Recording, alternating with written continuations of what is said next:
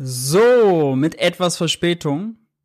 Aber hier sind wir. Hi und herzlich willkommen zum Jung und Naiv Wirtschaftsbriefing Nummer 8. Ich grüße euch ganz herzlich. Schön, dass so viele von euch schon äh, am Start sind und eingeschaltet haben.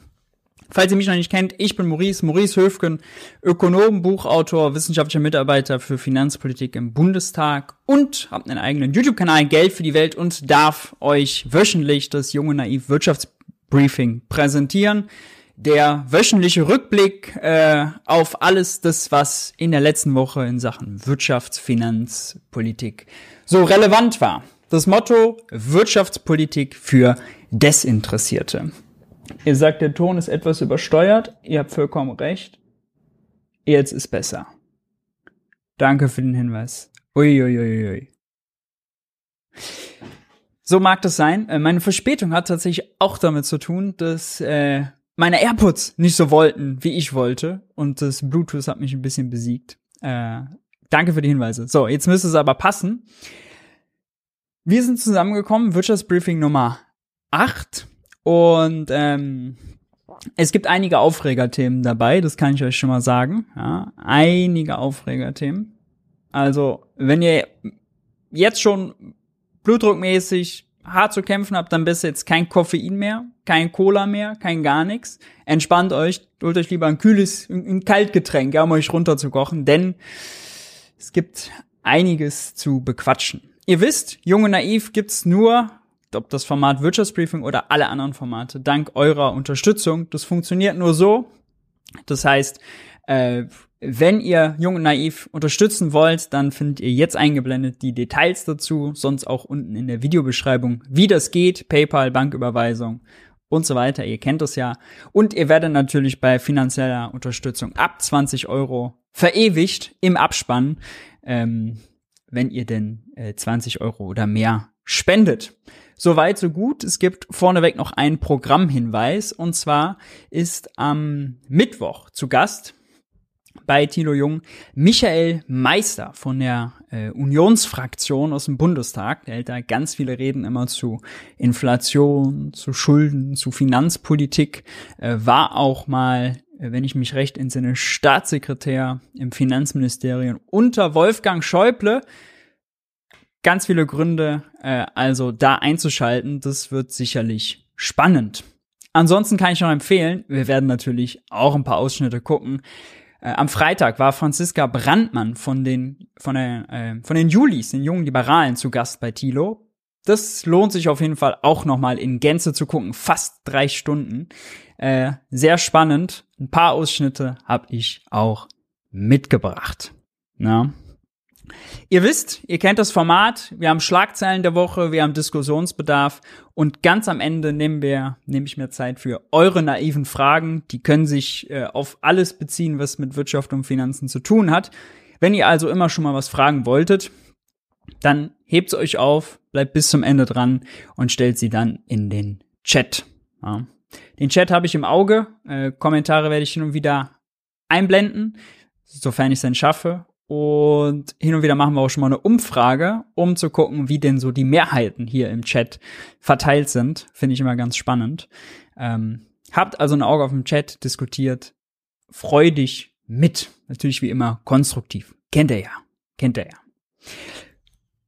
Starten wir auch gleich rein mit den Schlagzeilen der Woche. Und ah, es ist direkt ein Aufregerthema. Ich, es geht leider nicht anders. Schlagzeile Nummer eins. Äh, von Ende Juni. Karl Lauterbach hat eine Pressekonferenz gegeben und verkündet, die gesetzliche Krankenversicherung hat ein Riesendefizit, ein 17 Milliarden Loch, das gestopft werden muss. Jens Spahn hatte noch das Glück, 14 Milliarden aus dem äh, Zuschuss aus dem Bundeshaushalt zu bekommen. Das war mit Christian Lindner für 2023 nicht zu machen, denn Christian Lindner will ja sparen, muss seinen Haushalt zusammen, muss seinen Haushalt sowieso schon zusammenschustern werden wir auch gleich drüber sprechen. Und äh, hat Karl Lauterbach deswegen nur zwei statt 14 Milliarden Zuschuss aus dem Bundeshaushalt gegeben. Was also kann Karl Lauterbach dann machen? Nun ja, der hat sich dafür entschieden, den Zusatzbeitrag für die Krankenversicherung zu erhöhen um 0,3 Prozent. Damit sollen 5 Milliarden Euro eingenommen werden. Jetzt muss man wissen, das teilen sich natürlich, natürlich Arbeitgeber und Arbeitnehmer und auch nicht äh, jede Krankenversicherung äh, erhebt den Zusatzbeitrag heute schon in voller Höhe.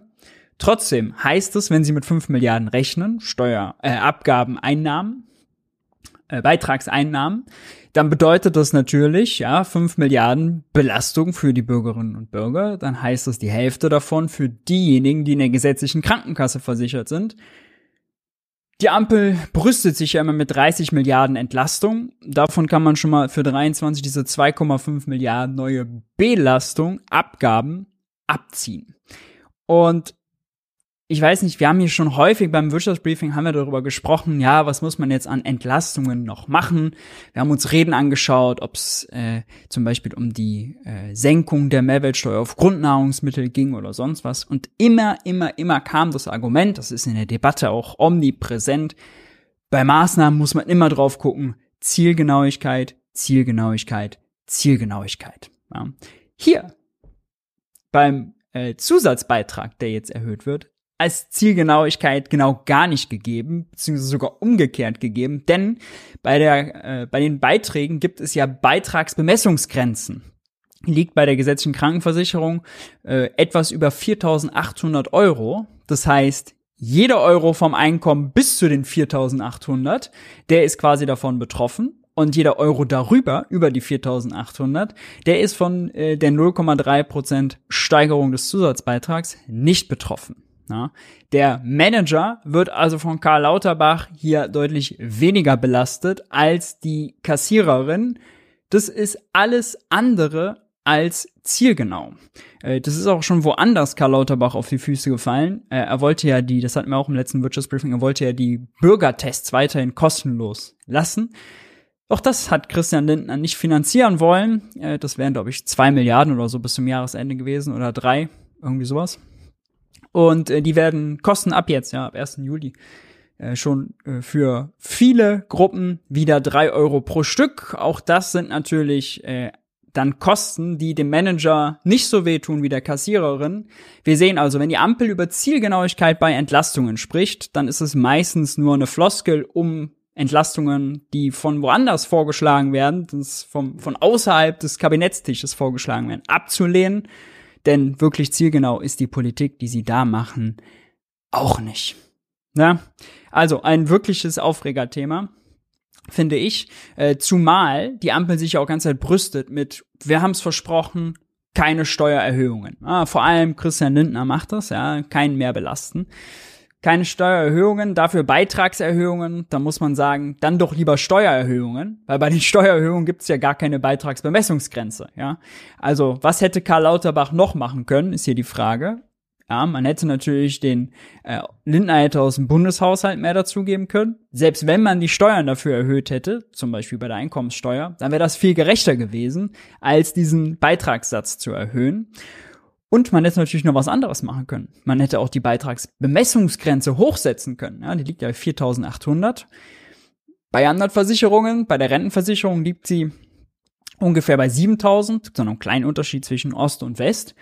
Ja, hätte man auch erhöhen können. Das hätte dann bedeutet, dass nicht die unteren 4.800 Euro des Einkommens belastet werden, sondern nur jeder Euro darüber. Das hätte also eine ganz andere Schlagseite gehabt.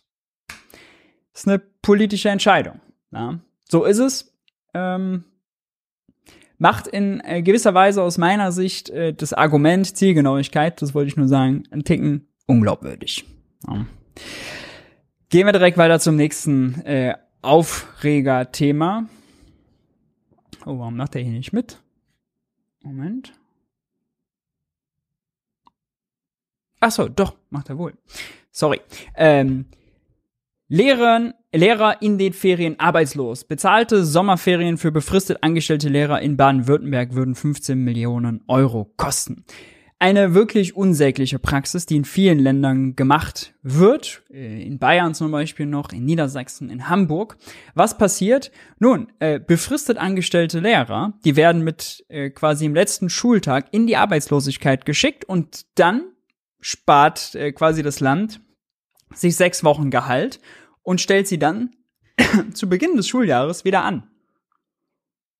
Also nämlich mitnichten so, dass die Lehrer nicht gebraucht werden. Ja, im Gegenteil. Besonders absurd in Baden-Württemberg, da hat der Ministerpräsident äh, Winfried Kretschmann hat mit seiner äh, grünen Kultusministerin noch einen Brief geschrieben, einen offenen, an äh, die Schulen, die mögen doch äh, überlegen, um den Lehrermangel zu beheben, nicht doch ein bisschen länger zu arbeiten in der Woche oder äh, den Ruhestand einen Ticken nach hinten zu schieben. Ja? Also da fragt man sich ja, wie passt das zusammen? Auf der einen Seite Lehrermangel, auf der anderen Seite entlässt man 4000 Lehrer in die Sommerferien. Ah, hatte ich noch gar nicht genannt, ne? Genau, in den Sommerferien müssen rund 4000 äh, Lehrer, befristete angestellte Lehrer, äh, Arbeitslosengeld beantragen. Ja. 4000 Lehrer entlässt man in die Arbeitslosigkeit, um 15 Millionen Euro zu sparen. Gleichzeitig äh, beklagt man sich über Lehrermangel. Das passt natürlich vorne und hinten nicht zusammen. Und für die ein oder andere Person ist das wirklich perfide, denn viele fallen nicht ins Arbeitslosengeld 1, sondern gleich in Hartz IV, denn äh, Arbeitslosengeld 1 bekommt man nur, wenn man zwölf Monate am Stück vorher beschäftigt war. Ein Schuljahr ist aber, wenn man die Sommerferien rausrechnet, natürlich entsprechend weniger. Ja? Äh, das heißt, viele landen da direkt in Hartz IV. Einige beantragen Hartz IV dann auch gar nicht aus Scham. Also die offiziellen Zahlen, die man dann bei der Arbeitsagentur findet, sind wahrscheinlich noch niedriger als die äh, tatsächlichen Zahlen. Äh, es betrifft häufig auch junge Referendare, und Referendarinnen, die äh, nach dem Referendariat äh, eben anfangen und auch eben diese zwölf Monate nicht nachweisen können, äh, Anstellung und dann gleich auch äh, erstmal in Hartz IV fallen über die Sommerferien. Und es wirkt sich natürlich auch am Ende, erstmal wirkt sich auf den Lohn aus, ja, ist krasser Einkommensverlust, aber dadurch verliert man natürlich auch systematisch Rentenpunkte. Ja? Also ähm, diejenigen, die da in die Arbeitslosigkeit fallen, in die Ferienarbeitslosigkeit, wenn man so will, äh, die verlieren auch Rentenansprüche. Es ist also ein Unding, ein wirkliches Unding. Ja? Finanzminister und Kultusministerin in äh, Baden-Württemberg plus Ministerpräsident äh, von den Grünen. Ja. Eine Praxis, die man beenden sollte, die Arbeitsminister, äh, Bundesarbeitsminister Hubertus Heil 2019 schon scharf kritisiert hat und äh, die Länder aufgefordert hat, das zu lassen. Ja, das ist weiterhin der Status quo. Wirklich schräg. Wirklich schräg. Wir gehen weiter die Süddeutsche titelt Energie, Gaspreise. Bundesregierung arbeitet an neuer Umlage. Und äh, das ist mal eine gute Meldung, denn wir haben ja Alarmstufe 2 beim äh, Gas, Gasnotfallplan. Und äh, in der Alarmstufe 2 ist vorgesehen, dass, wenn die Bundesnetzagentur feststellt, äh, dass es sozusagen eine akute Gasmangellage gibt, dass dann die Gasversorger ihre Preise unterjährig erhöhen können. Ja? Also im Moment ist es noch so, dass Uniper ist jetzt das beste Beispiel. Äh, die haben viel Gas aus Russland eingekauft. Das können sie jetzt nicht mehr einkaufen, weil kein Gas mehr kommt. Die müssen aber ihre Verträge erfüllen mit ihren Kunden, zum Beispiel Stadtwerke versorgen. Ähm, und dafür müssen sie Gas woanders herkaufen. Da müssen sie es zu deutlich teureren Preisen beschaffen, nämlich zu Marktpreisen dann. Äh, Uniper hat also deutlich höhere Kosten. Allerdings sind die Verträge an die Kunden halt längerfristig äh, und da sind die Preise festgeschrieben. Uniper macht also wirklich miese. Gibt's auch gerade Überlegungen äh, im Bundeswirtschaftsministerium, wie man damit umgeht, ja, ob man nochmal wie bei Corona, wenn man da bei der äh, Lufthansa quasi eingestiegen ist und geholfen hat, äh, ob man das jetzt auch nochmal bei Uniper macht. Aus meiner Sicht wäre das absolut sinnvoll, sollte man machen. Naja, das ist auf jeden Fall das Grundproblem und da droht ein wirklicher Preisschock. Äh, noch ist nicht vorgesehen, Robert Habeck hat auch Schiss davor, dass äh, diese Preisklausel freigegeben wird. Also die Bundesnetzagentur sagt, so ist akute Gasmangellage und dann die Versorger hingehen können und die Preise hochziehen. Äh, das wäre übel. Und um das abzumildern, gibt es im Moment den Vorschlag, so ein bisschen an Anlehnung an das, was wir bei der EEG-Umlage hatten, dass ähm, dass quasi die, äh, die Preise intakt bleiben, aber alle Verbraucher eine Umlage zahlen. Der Bund finanziert das dann vor und äh, erstattet quasi den Versorgern, die jetzt Gas deutlich teurer einkaufen müssen und Minus machen, äh, erstattet denen quasi die äh, Zusatzkosten, füllt also die Finanzierungslücke und äh, erhebt dann sozusagen eine Gasumlage, so nennen wir es jetzt mal, äh, die dann alle sozusagen zahlen. Äh, an sich eine gute Idee, muss man sagen, weil damit natürlich der soziale Sprengstoff gemildert wird, abgemildert wird. Ähm, ansonsten käme es ein bisschen good luck mäßig darauf an, wer hat Glück mit seinem Versorger und wer nicht, wer hat noch für wie lange einen Vertrag abgeschlossen. Ähm, das ist natürlich ungerecht, das ist ganz viel Zufall, äh, nicht gut. Deswegen, die Umlage wäre sicherlich ein solidarisches Konzept. Andererseits könnte man jetzt auch überlegen, gab es zum Beispiel die Ökonomin Isabella Weber, äh, die gemeinsam mit dem äh, gewerkschaftsnahen Ökonom Sebastian Dolin vom Institut für Makroökonomie und Konjunkturforschung äh, einen Gaspreisdeckel vorgeschlagen haben. Das war schon im März oder April. Äh, da soll sozusagen der Grund, die Grundversorgung, der Grundbedarf eines jeden Haushalts äh, subventioniert werden. Also da sagt man, ja, für was auch immer man dann da als Menge festsetzt, Grundbedarf, äh, darf der Verbraucherpreis nicht über, ich glaube 7,5 Cent pro Kilowattstunde wurde damals vorgeschlagen, steigen. Und äh, ab dem Grundbedarf, wenn der quasi gedeckt ist, dürfen danach wieder die Versorger Marktpreise ähm, berechnen, verrechnen. Das Gute ist quasi, äh, man deckelt den Grundbedarf, den Grundverbrauch. Das ist äh, dann äh, sehr sozial. Gleichzeitig auch ein Anreiz, um Energie zu sparen. Und vielleicht noch gezielter, als nur die Umlage zu machen. Wie auch immer sie es machen, alles besser als unkontrolliert einfach zu sagen, liebe äh, Energieversorger, ihr dürft jetzt, äh, ihr dürft jetzt äh, die, äh, die Preise äh, freigeben und einfach wild erhöhen. Das wäre nämlich eine Katastrophe. Äh, zu dem Thema, oh, nee, da wollte ich doch gar nicht hin. Warnung vor Folgen eines möglichen Gasmangels. Äh, das IW,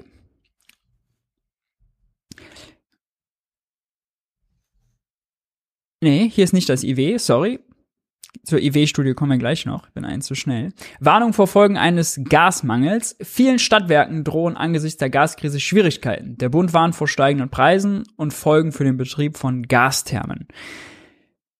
Wir haben hier das Problem, dass natürlich auch viele Ga Stadtwerke äh, im Moment noch äh, zum Beispiel von Uniper günstige Verträge haben, aber Uniper, der große Versorger, eben schon teuer einkauft und Minus macht. Und wenn sich das äh, ändert und die Preise auch an die Stadtwerke weitergegeben werden, dann trifft quasi der Preisschock nicht nur auf die Verbraucher, sondern auch auf viele klamme Kommunen und Gemeinden. Ja, wir haben ja schon häufig auch über das Thema Kommunalfinanzen gesprochen, dass es auch sehr wichtig wäre, Kommunen zu entschulden. Äh, viele nicht mehr handlungsfähig sind. Christian Lindner will es selber, allerdings ein vergiftetes Angebot. Er will ihnen eine neue Schuldenbremse aufdrücken. Bisher gibt es die Schuldenbremse nur auf Bundes- und Landesebene. Christian Lindner will die dann auch für die Kommunen. Also muss man ganz, ganz vorsichtig sein und darf sehr skeptisch sein. Ähm, ja, äh, und das betrifft natürlich auch ganz viele andere kommunale Betriebe. Ja? Also hier ist mächtig Sprengstoff drin. Corona hat die Kommunen damals schon äh, wirklich hart getroffen. Äh, auf der Einnahmenseite, aber auf der Ausgabenseite. Und hier könnte jetzt das Gleiche passieren. Ja, wenn Gas wegfällt und wir in eine Wirtschaftskrise schlittern, dann haben die Kommunen ganz viele Einnahmen, die wegbrechen. Gleichzeitig äh, haben sie dann selber höhere Kosten, die sie für die Energieversorgung äh, eben aufbringen müssen.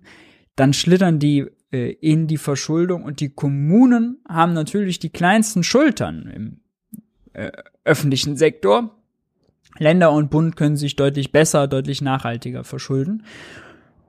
Und ich sag mal so, äh, die Tatsache, dass äh, Christine Lagarde, die Chefin der EZB, jetzt auch die Zinsen gerade erhöht und anhebt, sorgt nicht unbedingt dafür, dass die Situation einfacher wird, denn wenn die Kommunen dann in die Verschuldung getrieben werden, plus höhere Zinslasten dabei zu tragen haben, na dann äh, Prost Mahlzeit. Das ist ein toxischer Cocktail.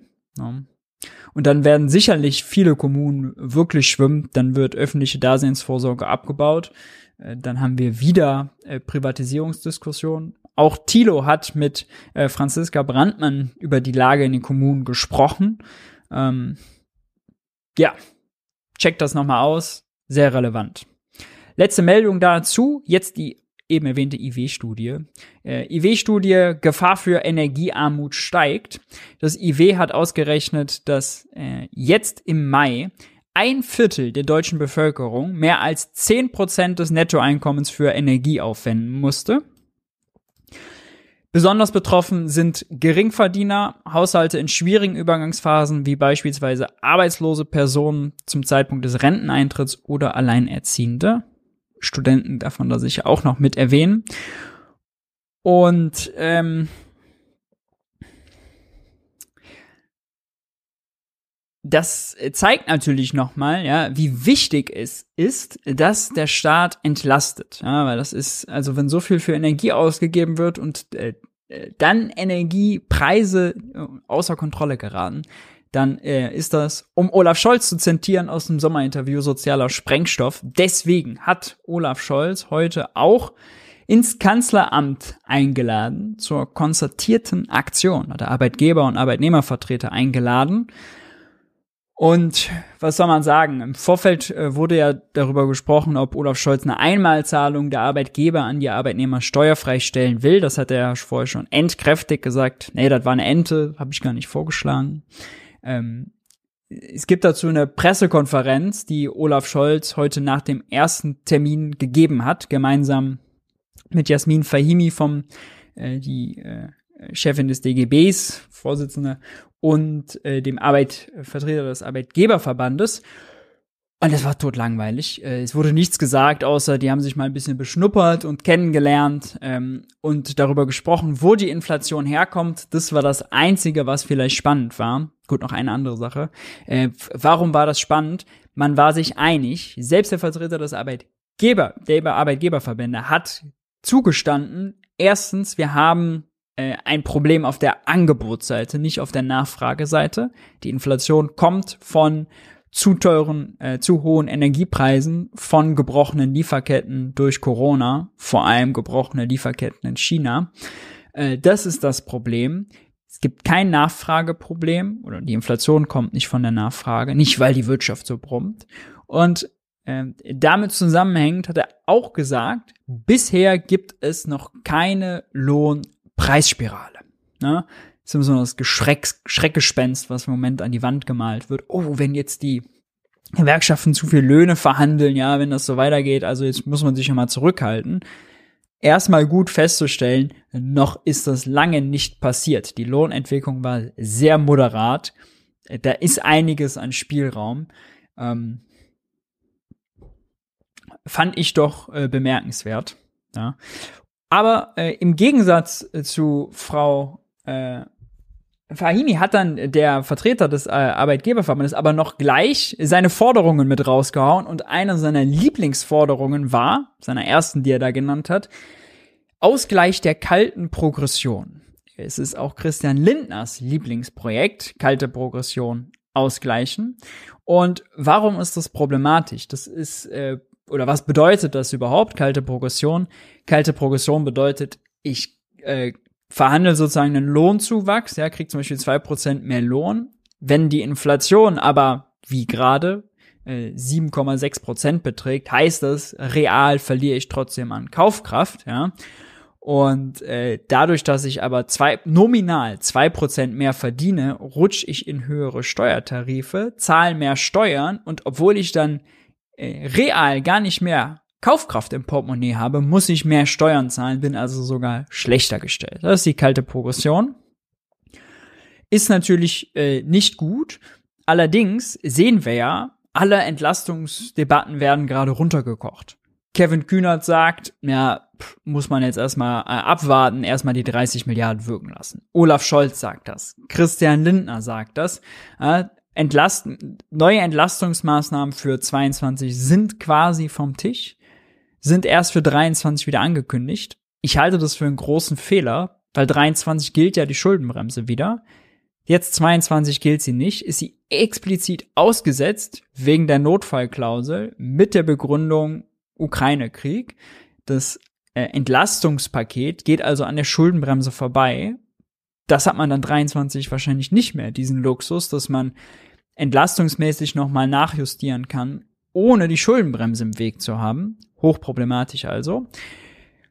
Und äh, deswegen muss man Entlastungen äh, genau schauen, wie man entlastet. Und der Vorschlag von Christian Lindner und auch der Vorschlag von den Arbeitgeberverbänden, Ausgleich der kalten Progression, äh, ist extrem, extrem ungerecht. Ähm, denn äh, die Zahl ist, von äh, der Steuersenkung, wenn man also die Steuertarife nach rechts um die Inflation anpasst, ja, äh, von dieser Steuersenkung würde die Hälfte an die obersten zehn Prozent gehen. Also die Steuersenkung wäre extrem konzentriert bei denen, die viel verdienen. Ähm, ich glaube, zwei Drittel war das, würden an die oberen 20 Prozent gehen. Die Otto Normalverdiener darunter wird ein bisschen was entlastet, sicher gut, ja, passt. Und das untere Drittel würde komplett in die Röhre gucken. Warum? Die zahlen gar keine Einkommensteuer. Ja, dann können sie darüber auch nicht entlastet werden. Das untere Drittel könnte am meisten entlastet werden über indirekte Steuern, wie zum Beispiel die Mehrwertsteuer auf Grundnahrungsmittel. Ja. Dazu wurde angekündigt, konzertierte Aktion. Da gibt's jetzt mehrere Treffen, da werden jetzt Arbeitsgruppen gebildet. Das kann alles was dauern. Äh, bis in den Herbst soll es dauern, bis da erste Ergebnisse verkündet werden. Starten, äh, wir warten und schauen gespannt zu und werden das hier im Wirtschaftsbriefing entspannt analysieren. Ja.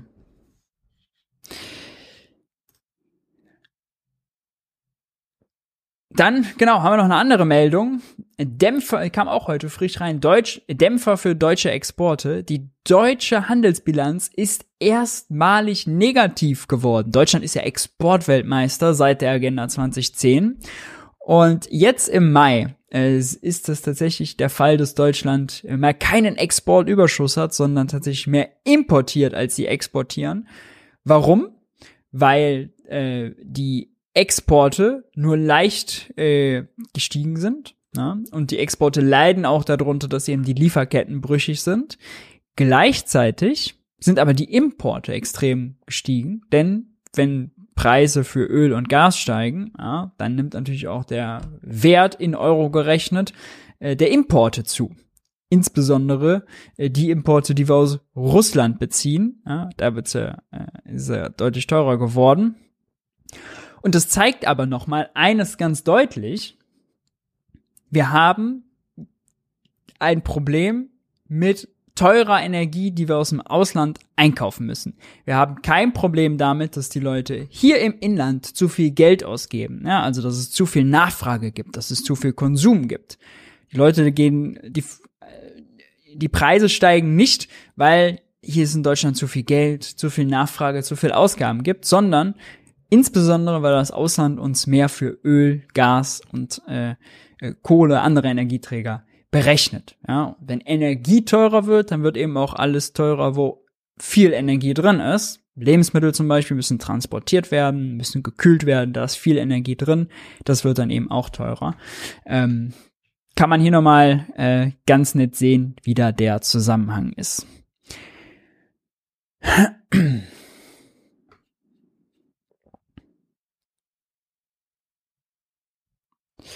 Uh, ich sehe hier gerade, dass hier ein so ein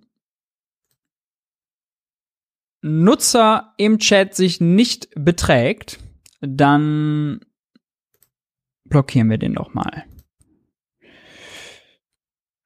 So, haben wir gemacht, kein Thema. Kommen wir zur letzten äh, Schlagzeile. Die ist äh, bisschen lustig, ja, also mal was zur Aufmunterung, bevor wir uns gleich den Haushalt von Christian Lindner angucken. Ich habe an der Uni Maastricht studiert und da gab es damals 2019 einen Hackerangriff und da haben sie von der Uni Maastricht Lösegeld erpresst, 200.000 Euro und der sollte bezahlt werden in, ihr ahnt es schon, Bitcoin. So, die Uni Maastricht hat damals in Bitcoin äh, dann bezahlt auch das Lösegeld, weil sie Angst hatten, dass äh, Daten verloren gehen, dass Studenten konnten dann keine Prüfungen mehr machen und so. Es war wirklich Chaos, wirklich schlimm. Und äh, das hat Ewigkeiten gedauert, bis dann natürlich äh, ein Teil des äh, Geldes wiedergefunden wurde. Das waren nämlich 40.000 äh, Bitcoins im Wert von 40.000 äh, Euro damals äh, wurden quasi in der Ukraine dann gefunden, wurde ausfindig gemacht bei einem Geldwäscher. Der Rest fehlt noch, da ermitteln sie noch. Aber schon allein von äh, schon allein dieser Gegenwert ist dank der Wertsteigerung des Bitcoins ähm, so krass gestiegen, äh, dass sich der Wert des Lösegeldes mehr als verdoppelt hat. Ja? Also äh, die haben damals 200.000 bezahlt und genau hier auf dem Konto des Geldwäschers äh, wurden dann die 40.000 Euro sichergestellt und die haben heute einen Wert von 500.000 Euro. Ja? Äh, fand ich lustig. Also Uni Maastricht hat äh, Gewinn gemacht äh, durch äh, unlautere äh, durch durch einen Hackerangriff. Äh, Bitcoin kann sich also auch rentieren. Nein, Spaß äh, ist natürlich nur eine Witzmeldung und sagt nichts darüber aus, wie man zu Bitcoin stehen sollte oder nicht. Aber es ah, gut, einerseits zeigt es natürlich schon, dass beim Bitcoin ganz klar Probleme sind mit Geldwäsche, Schwarzmarkt und so weiter. Ja, ähm, Erpresseraktivitäten. Das ist nicht gut. Soweit zu den Schlagzeilen der Woche. Kommen wir zur nächsten Kategorie, und zwar der Kategorie Diskussionsbedarf. Hier fangen wir an mit einem Video unseres Finanzministers. Der Finanzminister hat den Bundeshaushalt 2023 vorgestellt, den Regierungsentwurf dazu. Warum ist das äh, interessant? Nun, das ist interessant, weil das ist der erste Haushalt, äh, dem die Schuldenbremse wieder eingehalten werden soll. Die war 2020 äh, wurde die äh, ausgesetzt, die wurde 21 ausgesetzt während Corona, 22 wegen Corona und wegen der, des Ukraine-Krieges. Und jetzt muss Christian Lindner den ersten Haushalt zusammenschustern, der dann mal wieder mit Schuldenbremse ist. Und wir hören mal, was er gesagt hat. Und ich kann schon mal sagen, also das ein oder andere, an der einen oder anderen Stelle hat er heftig geflickschustert und heftig getrickst. Äh, da werfen wir natürlich einen Blick drauf. 2023. Oh.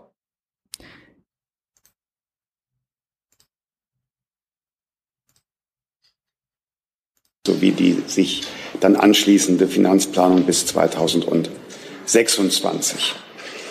Äh, hinter äh, den Kolleginnen und Kollegen im Kabinett und auch hinter uns liegen äh, sehr intensive Wochen, äh, die wir äh, verwenden mussten auf äh, diesen Regierungsentwurf. Mein Büro hat mal gezählt, es äh, gab alleine äh, 16 Gespräche auf Ebene der äh, Minister über äh, die jeweiligen Einzelpläne. Ähm, da kommen dann noch. Entschuldigung. Kein Problem. Ja. Ähm, kommen dann noch äh, unzählige Gespräche auf der Ebene der äh, Hausleitungen, Staatssekretäre und so weiter dazu. Also es war äh, wirklich eine ähm, ein besonderes Aufstellungsverfahren, das äh, sehr viel Arbeit äh, gemacht hat. Der Hintergrund ist klar beschrieben. Warum war das so aufwendig? Warum äh, mussten wir so intensiv miteinander beraten und arbeiten? Der Hintergrund ist, dass diese Bundesregierung den Anspruch hat, nach drei Jahren des finanzpolitischen Ausnahmezustands wieder innerhalb der Schuldenbremse zu wirtschaften. Dieser Anspruch, äh, der hat angesichts von 140 Milliarden Euro Nettokreditaufnahme, die wir für das Jahr 2022 planen müssen, natürlich eine enorme Kraftanstrengung äh, erfordert. Aber dem Anspruch, innerhalb der Schuldenbremse wieder zu wirtschaften, werden wir mit diesem Regierungsentwurf gerecht. Ähm, er bewegt sich innerhalb der Schuldenbremse und er schafft die Voraussetzungen äh, dafür, dass wir auch in Zeiten großer Unsicherheiten äh, zum soliden, nachhaltigen Wirtschaften zurückkehren. Ja, ihr merkt schon das Framing, äh, solide, nachhaltig. Jetzt beenden wir die Ausnahmesituation und gehen zurück in das Normal. Das Normal ist, indem der Staat äh, eben die Schuldenbremse einhält, nicht übermäßig Schulden macht, ja, also normativ, sprachlich schon aufgeladen, was er davon hält.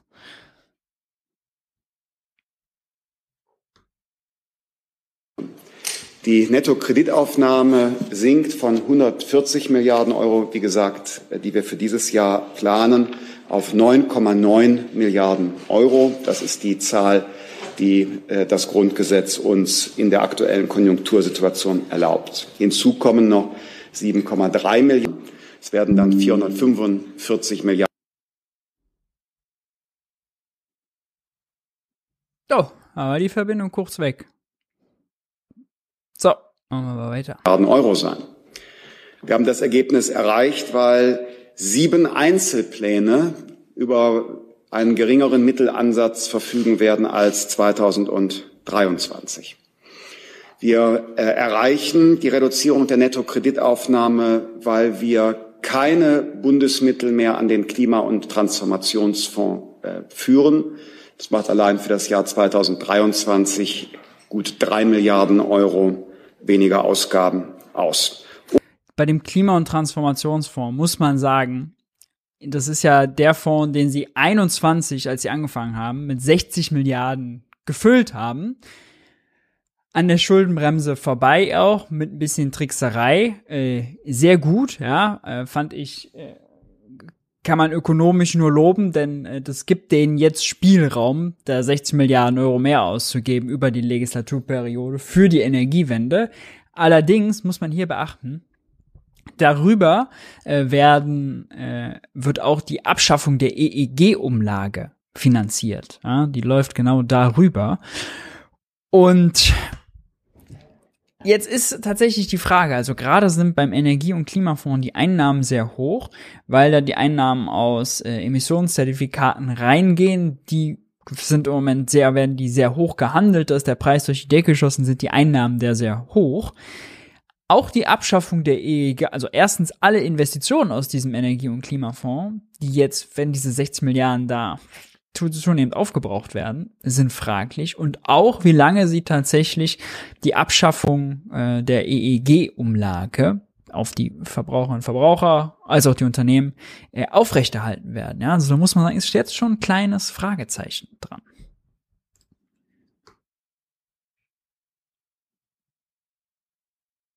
Und äh, wir haben eine pauschale Kürzung im äh, Personalhaushalt äh, beschlossen. 1,5 ähm, Prozent. Das macht etwa 3000 Stellen im Bundeshaushalt weniger als äh, bisher aus. Das sind auch das krass, ja.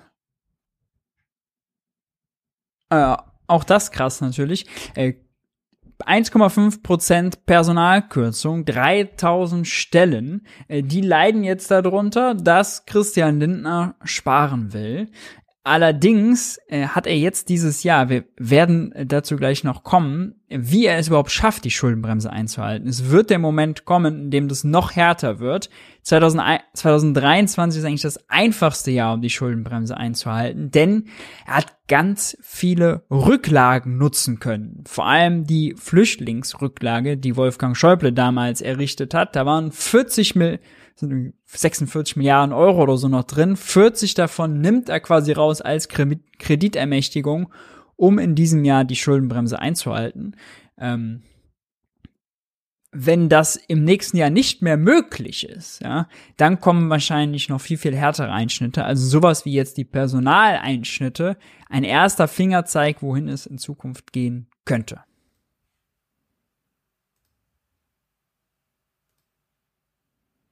Also erhebliche Konsolidierungsschritte und Sie äh, ahnen, äh, wenn man einem äh, Ministerium sagen muss, dass zwischen 2022 und 2023 es keinen Mittelaufwuchs gibt, sondern weniger Mittel eingeplant werden können, dass da Überzeugungsarbeit geleistet werden musste. Ich bin aber äh, dankbar den Kolleginnen und Kollegen, dass alle ähm, ein Einsehen in die äh, neuen finanziellen äh, Realitäten hatten und äh, deshalb äh, es gelungen ist, äh, diesen Konsolidierungsschritt äh, gehen zu können.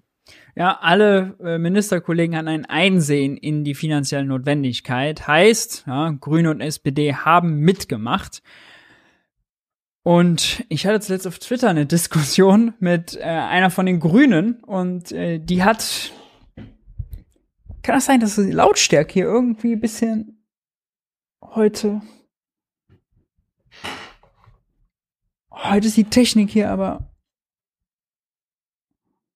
wirklich bescheiden. Mann. So, ich mach mal so äh, dass die Rot-Grün äh, das natürlich alles mitgetragen haben, ja. Und ich hatte es schon mal hier auch kritisiert und eben auf Twitter auch dann Austausch mit einem, grünen MDB, dass ich sage, ihr nutzt natürlich auch das Narrativ, ja, ganze Zeit, wenn wir zum Beispiel über die Mehrwertsteuersenkung geredet haben auf Grundnahrungsmittel, da wurde der Vorschlag abgelehnt, weil dann gesagt wurde, der ist zu teuer. Ja, der ist zu teuer. Äh, ja, wenn man sagt, zu teuer, der Staat ist am Rande seiner finanziellen Handlungsfähigkeit, dann ist das natürlich genau das, was Lindner jetzt diese Argumentation hier einfach macht.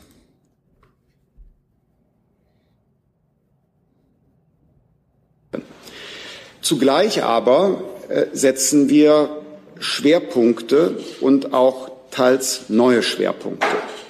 Trotz der äh, starken Reduzierung der Nettokreditaufnahme ist dieser Haushaltsentwurf krisenfest. Wir sind äh, reaktionsbereit. Es macht sich etwa daran fest, dass wir die ähm, LNG, die schwimmenden LNG-Terminals äh, weiter finanzieren, dass wir Wirtschaftshilfe aufgrund der gestiegenen Energiepreise in der Größenordnung von einer Milliarde Euro etatisieren im Haushalt B. Und die größte Kürzung kommt natürlich daher, dass sie für Corona-Hilfspakete deutlich weniger ausgeben müssen. Ja, also der äh, Gesundheitsetat sinkt von knapp 60 auf etwas über 20 Milliarden. Das ist also die größte Kürzung, die da, äh, der Ort, an dem die größte Kürzung stattgefunden hat.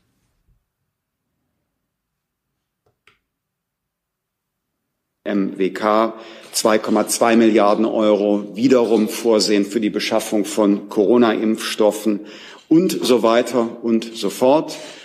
Darüber hinaus gibt es noch eine ähm, globale Mehrausgabe für nicht vorhersehbare Krisenfolgen in einer Größenordnung von 5 Milliarden Euro. Also dieser Haushalt, der reflektiert auch Ukraine-Krieg und äh, fortdauernde Corona-Pandemie. Ja, fünf Milliarden vorgesehen, falls quasi dick angezogen damit, warm angezogen, falls schlechte Zeiten kommen. Da muss man natürlich sagen, Ukraine-Krieg, Gaskrise, Pandemie, kann schon sein, dass man da das braucht und dass man da sogar mehr braucht. Ja. Zum Zweiten, trotz der Konsolidierung, die gelungen ist, äh, schaffen wir Voraussetzungen für zusätzliche Entlastungen im Jahr 2023.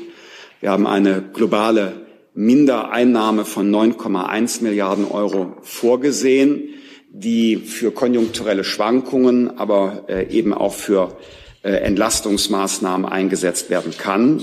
Bereits etatisiert ist die Fortsetzung des äh, ähm, Spitzenausgleichs für energieintensive Unternehmen. Es wäre sonst ausgelaufen. Das ist eine Entlastung in der Größenordnung von vier Milliarden Euro. Hätte man das jetzt nicht geeint, das äh, fortzusetzen, der gerade angesichts der gestiegenen Energiekosten äh, unsere mittelständische Wirtschaft belastet worden. Wir haben darüber hinaus vor, den reduzierten Mehrwertsteuersatz in der Gastronomie zu verlängern. Das sind auch 1,5 Milliarden Euro. Der wäre sonst Ende dieses Jahres ausgelaufen. Eine schlechte Nachricht ähm, nicht nur für die äh, Gastronominnen und Gastronomen, sondern in der Inflation steigende Preise zu provozieren durch eine Steuererhöhung wäre ebenfalls aus unserer Sicht nicht sinnvoll gewesen. Ähm, zur Erklärung, also äh, während der Corona-Krise wurde der Mehrwertsteuersatz für Restaurantbesuche, sagen wir mal, äh, von 19 auf 7 Prozent reduziert und das werden sie jetzt verlängern. Also da gab es erst die Debatte, soll der äh, wieder erhöht werden auf 19 Prozent oder nicht. Und hier haben sie sich jetzt dazu entschieden, das nicht zu tun und den weiter unten zu lassen. Also handlungsfähig. Genau, zwei, zwei Fragen kamen, die manchmal schnell. Etatisiert heißt einfach, wurde im Etat vorgesehen mit eingerechnet. Genau, ist in der Planung mit vorgesehen.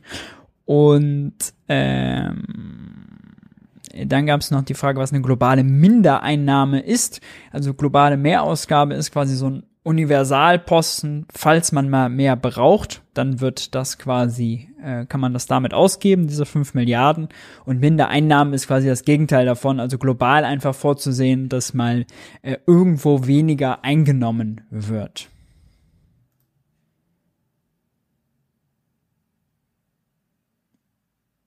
in der Krise, ähm, gleichzeitig aber auch Entlastungsschritte. Zum Dritten äh, Rekordinvestitionen von ähm, 58 Milliarden Euro, die ausgewiesen sind. Da ist allerdings die Zahlung an den Internationalen Währungsfonds mit drin. 51 Milliarden Euro in Anführungsstriche inländische äh, Investitionen, wenn ich das so sagen darf. Dazu äh, Investitionen aus dem Energie- und äh, Klimafonds.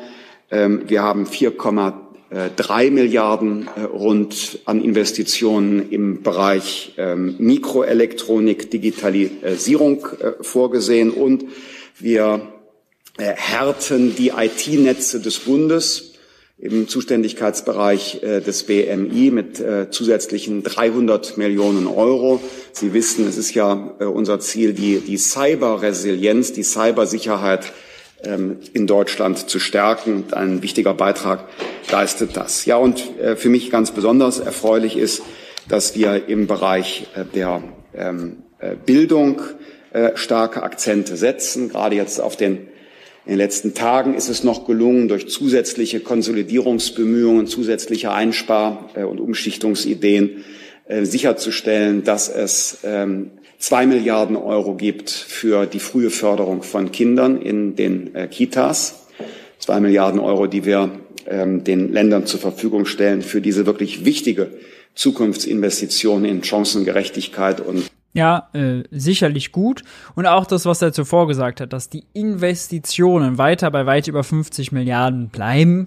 52 sind es, glaube ich, im Schnitt äh, über die Legislaturperiode, ist natürlich äh, gut. Ja, also äh, ginge besser, aber äh, sicherlich gut. Wenngleich man muss schauen, wie sich das die nächsten Jahre entwickelt. 23 war relativ einfach. Ich konnte Rücklagen nutzen, Corona-Ausgaben sind weggefallen. Also jetzt die Schuldenbremse einzuhalten, erstmal formal auf dem Papier, okay, hat er hier und da einen Ticken gekürzt, mit dem Minister mal ein ernstes Wortchen reden müssen, äh, hat äh, selbst auch quasi, um das auch nach außen vorzuzeigen, 1,5 Prozent beim Personal gekürzt, ähm, aber ja auch in eine Phase hinein, wo Personalstellen aufgebaut ähm, werden, ganz grundsätzlich, ja. Also würde ich sagen, war noch relativ einfach. Vor allem das Kritische ist äh, wahrscheinlich die Rücklage, die jetzt dann wegfällt. Wenn er das beim nächsten Mal kann er nochmal 6 Milliarden daraus nehmen aus der Flüchtlingsrücklage. Aber was, wenn das äh, nicht mehr möglich ist? Ja?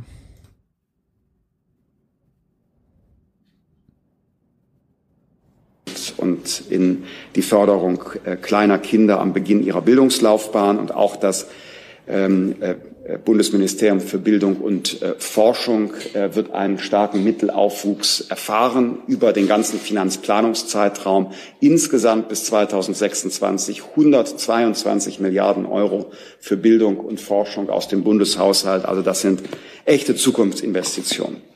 Also ähm, wir konsolidieren wir setzen Schwerpunkte. Der dritte Gedanke nach Konsolidierung und Schwerpunktsetzung ist äh, der des gesamtwirtschaftlichen Umfelds.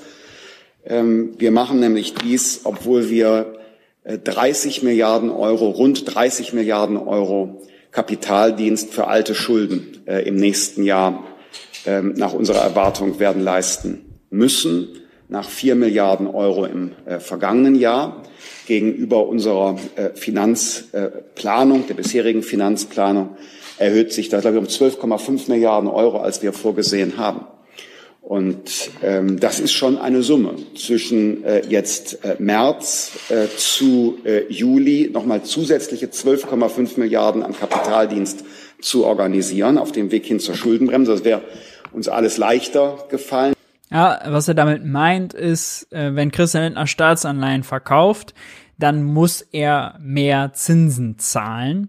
Ähm, da rächen sich natürlich zwei Sachen. Einerseits die Sache, dass Christian Lindner selbst ja darauf gedrängt hat, auch wenn das immer nur durch die Blume gesagt hat, dass Christine Lagarde, die Chefin der Europäischen Zentralbank, die Zinsen erhöhen soll und dass sie vor allem mit den Anleihekäufe, Anleihekäufen aufhören soll.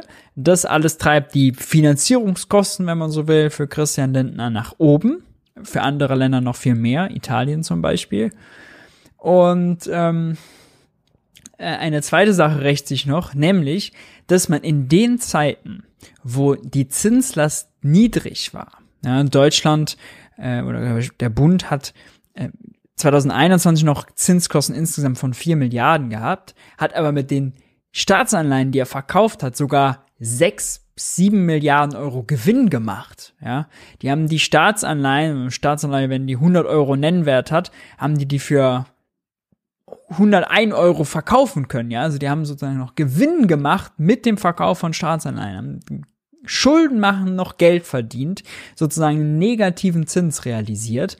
Und da muss man sich ja schon fragen, da gab es lange die Debatte, warum hat man nicht statt einjährige und kurzlaufende mehrjährige Staatsanleihen sich das niedrige Zinsniveau gesichert, indem man deutlich mehr langlaufende Anleihen über 15 Jahre, über 30 Jahre, über 50 Jahre verkauft hat. Ja?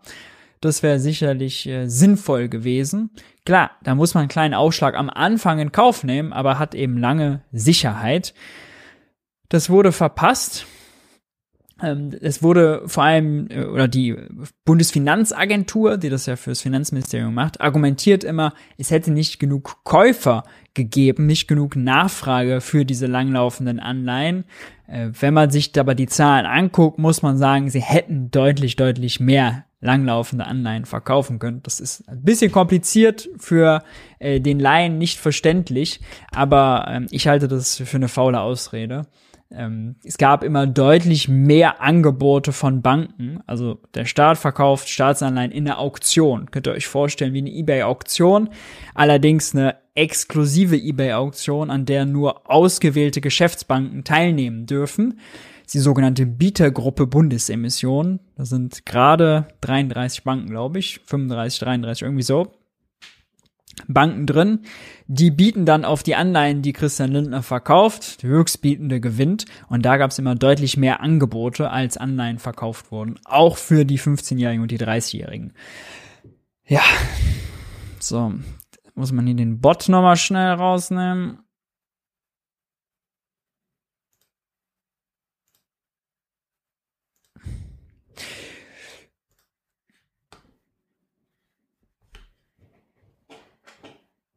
Diese Aufstellung, wenn wir jetzt nicht den höheren Kapitaldienst hätten. Aber wir haben ihn. Da baut sich eine Steilwand äh, vor äh, dem äh, Staat auf, vor äh, dem Bundeshaushalt äh, auf. Und diese Steilwand mussten wir erst einmal bezwingen.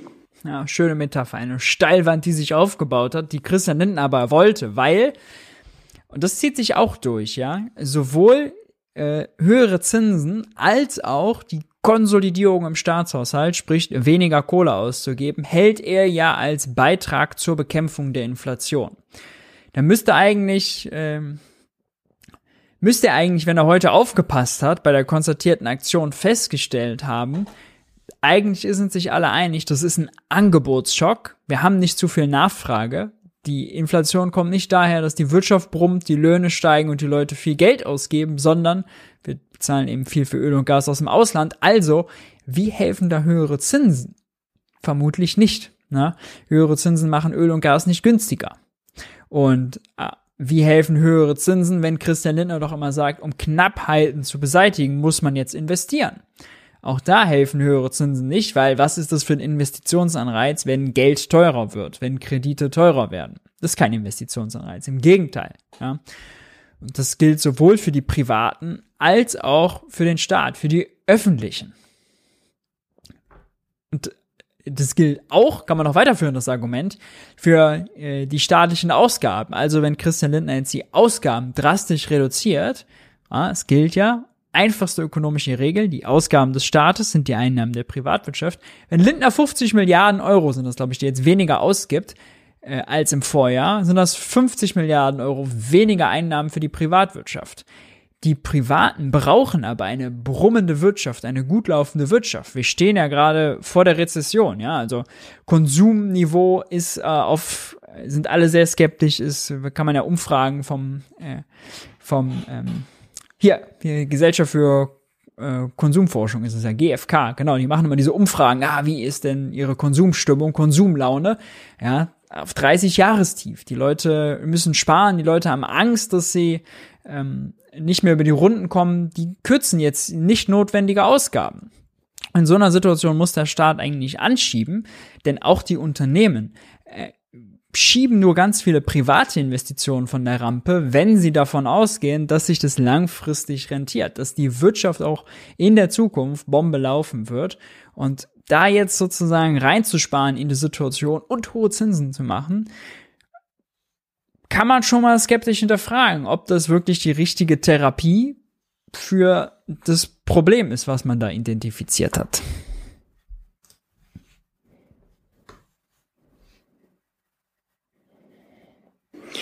Ähm, zugleich ist die steigende äh, Zinslast ein ganz klares Signal an die Politik, dass es kein Weiter so geben kann.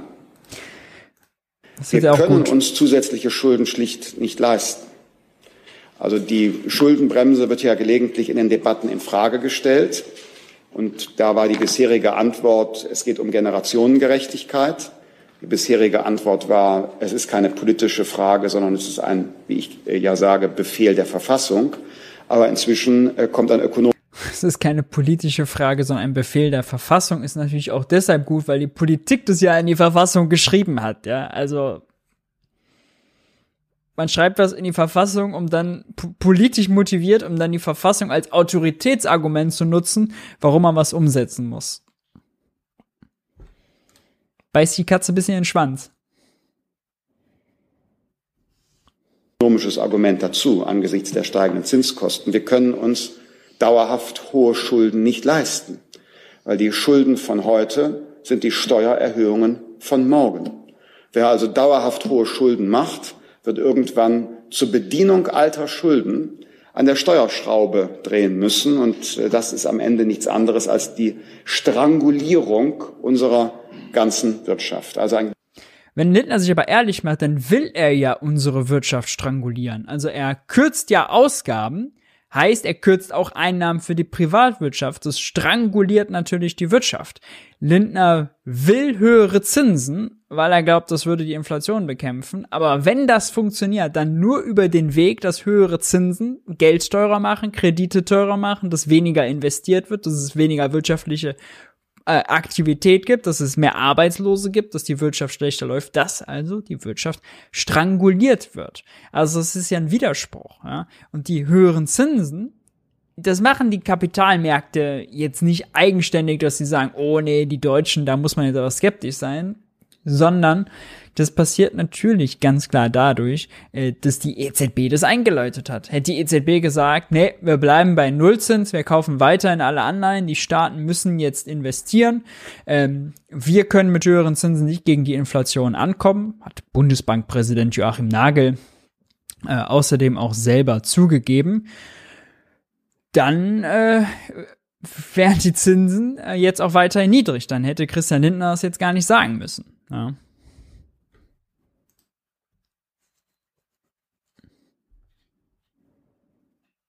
Ganz klares Signal von den internationalen Kapitalmärkten beim steigenden Zins. Hört auf mit Politik auf Pump, kommt zurück zu nachhaltig stabilen Staatsfinanzen. Und das tun wir. Und deshalb ist das Einhalten der Schuldenbremse für uns von so großer äh, Bedeutung. Kleiner Fun Fact, die Kapitalmärkte haben sich sogar mal beschwert, als ähm, Wolfgang Schäuble und Olaf Scholz äh, so, einen, so lange einen ausgeglichenen Haushalt gefahren haben oder nahezu ausgeglichen, weil wenn Deutschland keine Schulden macht, gibt's natürlich auch nicht die tollen, beliebten deutschen Staatsanleihen. Ja, in der Eurozone sind kaum andere Staatsanleihen so beliebt wie die deutschen, weil man weiß, ja, Deutschland, das ist sozusagen das größte, das mächtigste, das polit also politisch größte und mächtigste Land in der Eurozone. Das wird schon nicht baden gehen. Die sind sicher die Anleihen.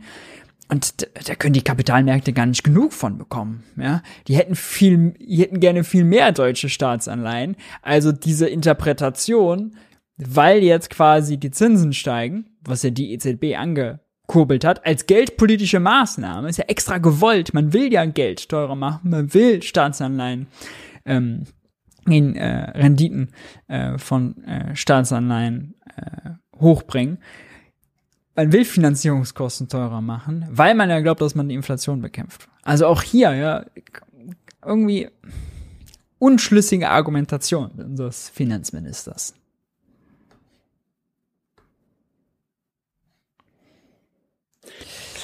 Und weil jetzt gerade noch, habe ich im Chat gesehen, dass äh, der Punkt Sondervermögen angesprochen wurde. Sondervermögen Bundeswehr, äh, da werden 2023 von den 100 Milliarden, die ja da reingeschrieben wurden, die außerdem auch an der Schuldenbremse vorbeilaufen, ist vorgesehen, 8 Milliarden von auszugeben. 8,5 sind das, glaube ich, genau. Also nur ein sehr kleiner Teil. Die Ausgaben ziehen sich, werden wahrscheinlich also in die weitere Zukunft fallen. Warum? Na, wenn man Jets aus den USA für 20 Milliarden bestellt, dann kommen die natürlich nicht so schnell. Das Geld äh, wird also erst in den folgenden Jahren ausgegeben.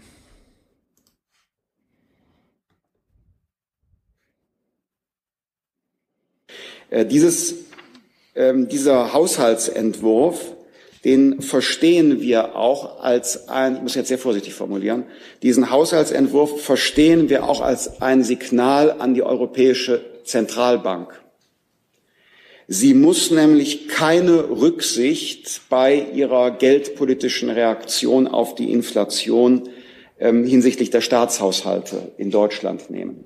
Die EZB muss bei der Inflationsbekämpfung keine Rücksicht auf den Bundeshaushalt nehmen, denn wir haben unsererseits die Zeichen der Zeit erkannt und reduzieren unser Defizit und kehren zurück zur Schuldenbremse.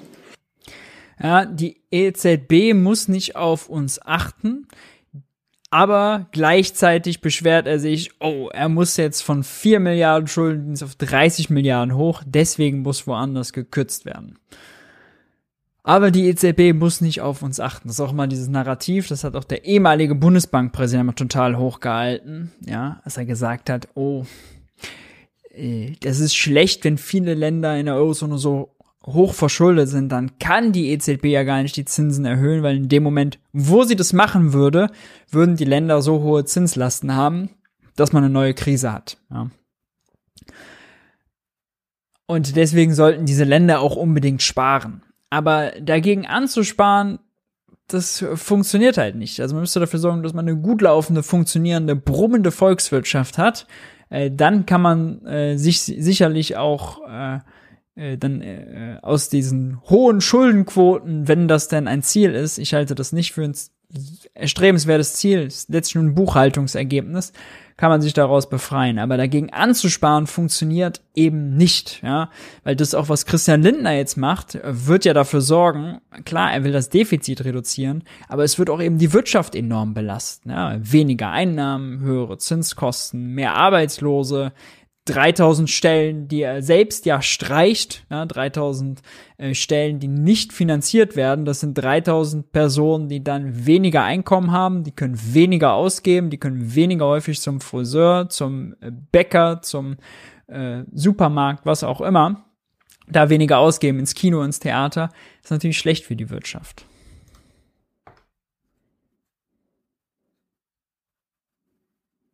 Es besteht ja sonst die Gefahr der sogenannten fiskalischen Dominanz. Und damit meint man, dass die Notenbank bei ihren Entscheidungen Rücksicht nimmt auf die Staatsfinanzierung. Wir wollen durch diesen Haushalt das haben wir eben auch mit äh, Joachim Nagel im Bundeskabinett beschlossen. Wir wollen mit diesem Haushalt das als der Bundesbankpräsident klare Signal senden. Wir machen unsere Hausaufgaben. Wir machen, wir leisten unseren Beitrag zur Inflationsbekämpfung durch die Rückkehr zur Schuldenbremse. Und zugleich bekämpfen wir die Inflation durch die Möglichkeit gezielter äh, Entlastungen zur Abfederung von Kaufkraftverlusten und durch Wachstumsimpulse ähm, sowie, das, äh, sowie die Reduktion des Drucks auf äh, die Preise, wie ich das eben ausgeführt habe. Da hat Christian Lindner außerdem auch noch einen krassen Widerspruch. Zum einen sagt er Steuersenkungen, um die Inflation zu bekämpfen. Zum anderen sagt er, oh, wir müssen jetzt sparen. Der Staat darf nicht mehr ausgeben um die Inflation zu bekämpfen. Denn ob der Staat mehr ausgibt oder ob er weniger einnimmt, beides erhöht ja das Defizit. Ja? Beides sorgt dafür, dass wer anders in der Privatwirtschaft mehr Kaufkraft hat. Und wenn Lindner davon ausgeht, dass die Leute weniger Kaufkraft haben sollten, weil, wenn knappes Angebot hat, dann dürfen die Leute nicht so viel Nachfrage haben, dass die Logik ist, dann müssten sowohl Steuersenkungen als auch Ausgabenerhöhungen ihm missfallen. Das ist aber nicht der Fall. Steuererhöhungen, äh, Steuersenkungen taugen ihm. Ja. Sein Lieblingsprojekt ist, wie gesagt, die kalte Progression auszugleichen, die wiederum allen voran die Spitzenverdiener entlastet. 50 Prozent dieser Steuersenkung würden an die obersten 10 Prozent gehen. Das muss man wirklich immer noch mal wiederholen. Es ist eine Entlastung für die Spitzenverdiener. allen voran eine Steuersenkung für die Spitzenverdiener. Noch viel mehr als vieles andere. Gleichzeitig geht er hin und gibt Karl Lauterbach zu wenig Zuschuss für die Kranken, für das Defizit in der Krankenversicherung. Karl Lauterbach erhöht die Sozialbeiträge, Arbeitnehmeranteil 2,5 Milliarden. Das trifft vor allem die Otto-Normalverdiener, ja, und auch Leute mit kleinem Einkommen, die selbst wenn sie noch keine Einkommenssteuer zahlen, aber ja schon Sozialversicherungsbeiträge zahlen. Also es ist wirklich, wir kommen in eine Schieflage so sehr ich die 30 Milliarden Entlastungspakete gelobt habe, so schwierig wird es, wenn wir uns jetzt die Lage jetzt angucken. Schuldenbremse. Für 22 kein neues Entlastungspaket. Sozialabgaben steigen.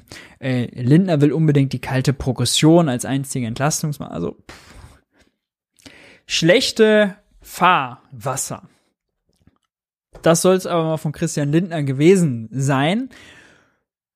Wir gehen aber parteipolitisch gar nicht so viel weiter, denn wir schauen mal uns ein paar Stellen an aus dem Interview, was Thilo mit Franziska Brandmann, Vorsitzender der Jungen Liberalen, geführt hat. Da ging es sehr häufig äh, auch um Steuern. Äh, ich habe nur ein paar kleine Ausschnitte mal mitgebracht und der passt jetzt, wenn ich das hier richtig vorgespult habe, äh, sehr gut, denn es setzt quasi am Lindners Haushaltsentwurf an. Wir hören mal rein.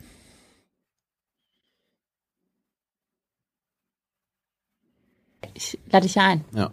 Jetzt wurde ja heute der Haushalt vorgestellt. Mhm. Finanzminister Littner hat gesagt, hier ab nächstes Jahr gilt wieder die Schuldenbremse. Ähm, denn muss, damit die eingehalten werden kann, muss auch irgendwo gespart werden. Ja. Wo soll denn gespart werden? Also. Also wo muss gekürzt werden? Also bei den Subventionen zum Beispiel die wir vorgestellt haben, 17 Milliarden. Also ist jetzt nicht ein kleiner Betrag, kein Kleckerbetrag. Ähm. ja, anschnallen, genau. Ähm, eine Sache habe ich noch vergessen. Der, die, Spar, die Sparwut von Christian Lindner fällt nicht nur Karl Lauterbach auf die Füße, der Bürgertest jetzt für drei Euro wieder anbieten muss, der äh, die Abgaben für die, die, Sozi der die Sozialbeiträge erhöhen muss sondern fällt wahrscheinlich auch Volker Wissing auf die Füße, der das Bahnchaos ja beseitigen will, in die Bahn investieren will. Aber es fällt der Ampel insgesamt auf die Füße für, sagen wir mal, ihre Prestige-Ampelprojekte. Die da wären Bürgergeld statt Hartz IV, Aktienrente, will ja vor allem die FDP, und die Kindergrundsicherung. Ja, das alles kostet, je nachdem wie man es macht, mehr Geld. Zumindest wenn Bürgerversicherung auch dann bedeutet, dass es mehr äh, Regelsatz gibt. All das wird natürlich mit einem Haushalt, der unter dem Deckmantel der Schuldenbremse oder unter den Bedingungen der Schuldenbremse geschustert wird, schwierig und fehlt 2023 im Haushalt. Zum Teil, weil sie sagen, sie hätten sich noch nicht auf ein Modell geeinigt, aber es ist ja nicht so, als würden sie sich ein optimales Modell überlegen jetzt und dann gucken, ah, wie kriegt man es in, in, den Haushalt rein, sondern es wird jetzt zukünftig wahrscheinlich andersrum sein, die, wenn sie das Modell schon konzipieren, wird schon die Vorbedingung sein, oh, Leute, wir müssen die Schuldenbremse unbedingt einhalten, also das darf nicht zu teuer werden. Ja, wird das Modell wahrscheinlich schlechter ausfallen und die Prestigeprojekte der Ampel, Bürgerversicherung, äh, Kinder Grundsicherung und die Aktienrente stehen auf dem äh, auf der Kippe. Gerade die Kindergrundsicherung ist übel. Wir hatten diese Woche den Armutsbericht. Den habe ich am Ende auch noch dabei. Mal gucken, ob wir es schaffen. Äh, ein Höchststand an Armut. Wir haben in Deutschland äh, vier Millionen arme Kinder, Kinder, die im Armut leben. Und äh, die Kindergrundsicherung wäre überfällig wie sonst was. Ja? Kinderarmut in diesem reichen Land ist eine Schande für so ein reiches Land, wie wir es sind. Und also da wird die Schuldenbremse also auch ähm, das äh, Leben des der Ampel und des Finanzministers und äh, all derer in der Ampel, die noch soziale soziales äh, Gewissen an den Tag legen wollen, nicht unbedingt einfacher machen. Betrag. Und das ist ja, wie gesagt, nur eine Auswahl. Also wir äh, sagen ja, es gibt auch weitere Subventionen, die gestrichen werden äh, könnten, mhm. müssten, sollten. Äh, aber zum Beispiel bei so Sachen wie, ähm, äh, es gibt äh, extrem viele, es gibt eine Aufblähung des, des Staatsapparats zum Beispiel. Es gibt äh, ähm, äh, starke äh, weitere Einstellungen von äh, Personen, die vorher es nicht gab. Also es werden neue Stellen geschaffen, auch von der aktuellen Bundesregierung. Ähm, da sagen wir Jungliberale, dass jetzt kommt der konstruktiv kritische Teil der Jungliberalen.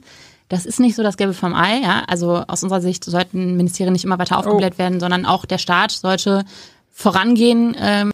Macht Christian Lindner jetzt, indem er kürzt. Ja, das kann man ihm nur wirklich äh, da nicht vorwerfen. Die Personal äh, ist er rangegangen, alle gekürzt. Äh, und zeigen, auch wir äh, sind uns bewusst, es gibt eben begrenzte Mittel und wir setzen die effizient mehr, ein. Brauchen wir mehr externe Beratung oder was? Nö, aber ich glaube, dass äh, wir keine äh, neuen Stellen jetzt äh, in großem Maße schaffen müssen. Also es wurden deutlich mehr äh, zum Beispiel Staatssekretäre ähm, also eingestellt oder ähm, äh, ja äh, inkludiert, bestimmt, genau, ähm, als zuvor. Ähm, und ich glaube nicht, dass die letzte Bundesregierung ähm, schlecht war, weil sie zu wenig Staatssekretär hatte. Das muss man auch ehrlich sagen, ist natürlich eine absolute Pseudodiskussion, weil die Beträge, über die wir da reden, also ob es da ein paar Staatssekretäre und ein paar Leute mehr gibt oder nicht, macht wirklich den Braten nicht fett. Da ist eher das von Tilo relevant, wie viel vergibt man extern äh, an die großen äh, Unternehmensberatungen ja? ähm, und äh, Steuerberatungen, äh, der, die, das ist ja, das sind wirklich Summen, ja. Ähm, und da muss man ja auch fragen, ist es demokratisch äh, nicht viel besser, Demokratie theoretisch, dass man äh, da Leute selber anstellt, als dass man das immer nach externen gibt und da auf sozusagen externe Zuarbeit angewiesen ist? Puh, bin ich mir nicht sicher. Und wenn wir über Personal reden und man will eine Investitionsoffensive, dann hilft natürlich auch mehr Personal, jetzt nicht nur äh, sozusagen im Parlament beziehungsweise in, in, der Regierung, sondern auch in den Behörden. Ja, ähm, äh, auch da hilft natürlich äh, mehr Personal. Jetzt wird zum Beispiel bei der Bundespolizei und beim Zoll wird Personal aufgestockt. Ja, das äh, kann dann äh, beim Zoll vor allem äh, einem nur recht sein, wenn man da sich dafür interessiert das Geldwäsche zum Beispiel, das Zollbetrug und so weiter, dass dem nachgegangen wird, dass Mindestlohnkontrolle nachgegangen, nachgegangen wird. Ja, dafür braucht es einen gut ausgestatteten Zoll zum Beispiel. Aber die letzten Regierungen unter Merkel wurden ja immer wieder dafür kritisiert, dass sie immer mehr Geld, immer mehr Steuermilliarden äh, für externe Beratungen ausgeben und eben nicht sich quasi Beamte ins Haus holen, die das machen. Äh, das die Beschlusslage, die wir Ingo, vielen Dank für deine Spende. Aktienrente, bestimmt ohne Bitcoin, wäre auch zu schön. Bei der Aktienrente muss man auch sagen, wenn die jetzt umgesetzt worden wäre, direkt von der Ampel, wir haben ja gerade einen totalen Bärenmarkt an den Märkten, da wäre erstmal einige äh, Milliarden, wenn die 10 Milliarden wollten ja reinstecken, hätten die erstmal einen guten Teil äh, in Sand gesetzt, ja, einen Kursverlust. Wir haben also, dass wir sagen, man sollte mit begrenzten Mitteln haushalten, heißt nicht, dass man dann noch mehr ausgibt für externe Beratung. Die kostet ja in der Regel mehr. Yep. Ähm, sondern dass man mit den Mitteln, die man hat, äh, sinnvoll haushaltet. Und das glaube ich wichtig. Wo kann man noch sparen? Was mit dem Sozialbereich? Ähm, Geben wir da zu viel aus? Als Sozialstaat? Nee. Äh, also ich, ich glaube grundsätzlich muss man halt äh, gucken, welche Ausgaben sind sinnvoll. Ne? Äh, also wenn du jetzt konkrete Vorschläge hast, wäre ich äh, bereit, die zu hören. Aber äh, ich bin jetzt nicht irgendwie Vorsitzende der bereit, um zu sagen, wir müssen die Axt am Sozialstaat ansetzen. Also das ist nicht mein Ansatz. Ähm, überhaupt nicht, äh, sondern ich glaube, wir müssen allgemein bei allen Ausgaben, die wir haben, darüber nachdenken, sind die so sinnvoll. Und deshalb ist ja übrigens, wenn wir sagen, wir wollen Subventionen abschaffen, geht es uns ja nicht darum zu sagen, wir wollen nicht, dass die Leute 10.000 Euro bekommen, wenn sie ein Elektroauto sich anschaffen, weil sie es nicht verdient haben oder so, oder wir gönnen denen das nicht, sondern wir sagen halt, ist halt begrenzt Geld da und deshalb müssen wir bei den Ausgaben halt ähm, drauf schauen und deshalb haben wir zum Beispiel diese 17 Milliarden schon mal vorgeschlagen. Aber gibt's gibt's dann nicht sinnvolle Ausgaben im Sozialbereich des Staates? Muss ich jetzt drüber nachdenken? Mhm.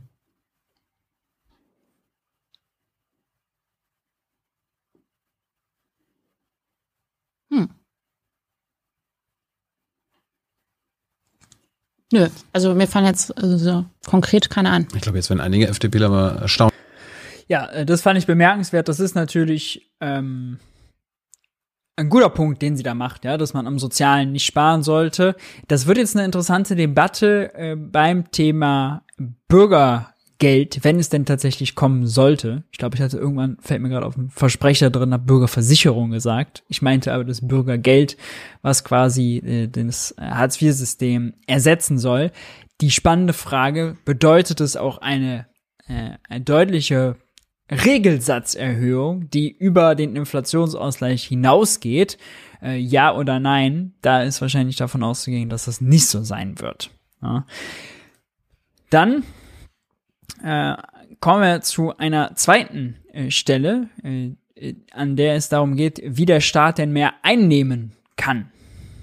Sprich, wenn Ausgaben gekürzt werden sollen, ist natürlich die eine Variante. Man könnte natürlich auch die Einnahmen erhöhen. Und ja, ich muss das wahrscheinlich nicht nochmal sagen, aber die Prämisse von ihr ist auch, Geld ist eine knappe Ressource, der Staat hat nur das Geld seiner Steuerzahler ähm, und das sollte er bitte äh, möglichst sparsam einsetzen, denn wenn der Staat Schulden macht, heißt das ja, dann müssen das Steuerzahler in der Zukunft wieder zurückzahlen, ja, also das, was Christian Lindner auch äh, permanent sagt, äh, das ist das vorherrschende Narrativ und unter dieser Maßgabe trifft sie alle ihre Aussagen. Ja. Erkennen wir erstmal an, dass es die Schuldenbremse ja. gibt und die bleiben soll. Ja. Dann ist ja immer nur die Frage, sind die Ausgaben zu hoch oder die Einnahmen zu niedrig? Ja. Man müsste ja gar nicht, wir müssten ja auch gar nicht nirgendwo streichen und sparen. Wir könnten einfach mehr Einnahmen über Steuern generieren. Was damit? Ich, also ich habe ja am Anfang unseres Gesprächs gesagt, wie hoch die Steuerbelastung aus Steuern- und Abgabenbelastung bereits ist. Ähm, und deshalb bin ich der Meinung, dass das äh, kein äh, richtiger Weg wäre. Generell. Ja. Gibt es auch keine Ausnahmen. Ja. Dass wir irgendwo, dass der Staat irgendwo mehr Geld einnehmen kann, weil es, das Geld ist ja da. Wir haben, wir nehmen unfassbar viel Geld ein. Also ich, ich glaube ja, tatsächlich. nicht genug, wenn ja, wir die Schuldenbremse nicht, nicht einhalten. Äh, nee, sorry. Wir, wir nehmen, halten die Schuldenbremse ein. Das, das, ist ja ein anderes Framing. Ne? Also wir nehmen nicht ja. genug Geld ein und dadurch können wir die Schuldenbremse nicht einhalten. Du ja, machst daraus, wir, wir, wir geben zu viel aus.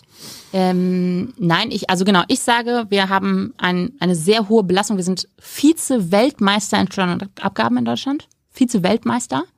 Und deshalb sage ich, offensichtlich haben wir viel Geld, das wir einnehmen. Ähm, und wir müssen damit haushalten. Und jetzt sagst du, ja, aber ich hätte gerne kostenlosen ÖPNV. Und dann nehmen wir einfach mehr Schulden ein, äh, sorry, mehr Steuern ein. Und dann sage ich halt, wir haben schon, wir sind Vize-Weltmeister bei Steuerabgaben. Es äh, macht keinen Sinn. Aber das ist natürlich kein Argument, ja, äh, auf die absolute Höhe der Steuereinnahmen zu gucken und dann sagen, nee, also Vorschläge für Mindereinnahmen gibt's äh, für weniger ausgeben. Sozialbereich jetzt nicht, äh, investieren muss man auch. Äh, hier gibt es ein paar klimaschädliche Subventionen, hat man 17 Milliarden. Aber also das kann es ja, das kann ja nicht ausreichen, ja. Und äh, es ist ein Logikfehler zu sagen, der Staat nimmt absolut viel ein, um dann darüber zu werten, ob das genug ist oder nicht. Ja, das muss man ja daran bemessen, was die Bedarfe sind. Und was ist der Bedarf? Da hat sie sicherlich äh, eigene und andere Vorstellungen, aber das müsste sie jetzt erklären. Ja, das reicht nicht im Verhältnis wozu, zu dem, was man äh, gerne ausgeben wollen würde einfach absolut zu sagen, nimmt genug ein, passt auf jeden Fall nicht.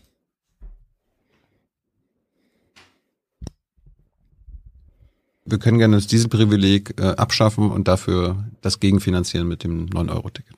Das also, ist ja, das, du, du, kannst ja quasi die, die, die eine klimaschädliche Subvention ausspielen ich, für die klimafreundliche Subvention. Und ich sage, wir, ähm, äh, wir ähm, äh, schaffen Subventionen ab und stecken das Geld in Bildung. In zum Beispiel elternabhängiges BAföG für alle, ähm, in zum Beispiel ähm, Talentscouts an Schulen, die ähm, Aufstieg und durchlässt.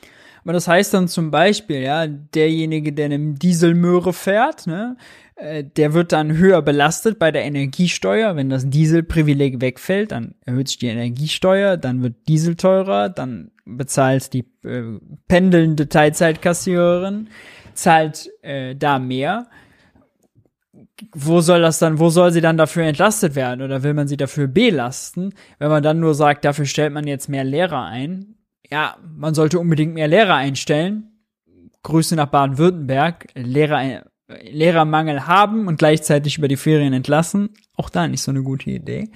Ähm, aber das passt natürlich nicht zusammen. Ja? Es ist kein Konzept, wie man eine Volkswirtschaft äh, bewirtschaftet, würde ich mal fast sagen, ja, dass sie Vollbeschäftigung hat, dass sie äh, möglichst viel Wohlstand errichtet, dass man soziale und ökologische Ziele erreicht bei gleichzeitiger Preisstabilität.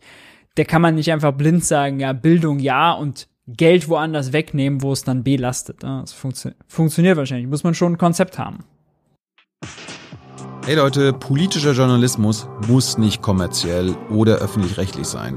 Podcasts müssen nicht durch grässliche Werbung finanziert sein. Jung Naiv ist der beste Beweis dafür. Damit das so bleibt, unterstützt uns einfach finanziell. Danke vorab und jetzt geht's weiter.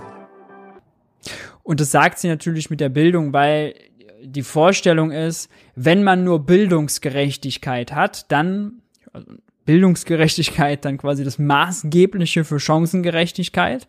Wenn alle die gleiche Bildung genießen können, können sie alle dasselbe daraus machen. Das ist dann gerecht, dann ist alles weitere an ergebnisgerecht. Das ist auch so ein bisschen das, was aus dem Gespräch. Hört es euch gerne an, das ist sehr spannend, was sie äh, da in drei Stunden bequatschen. Ähm, deswegen muss man jetzt nur Bildung hochfahren und äh, die Bildungs da in Bildung investieren, das wäre sehr sinnvoll. Äh, dann wird sozusagen das Endergebnis schon gerecht.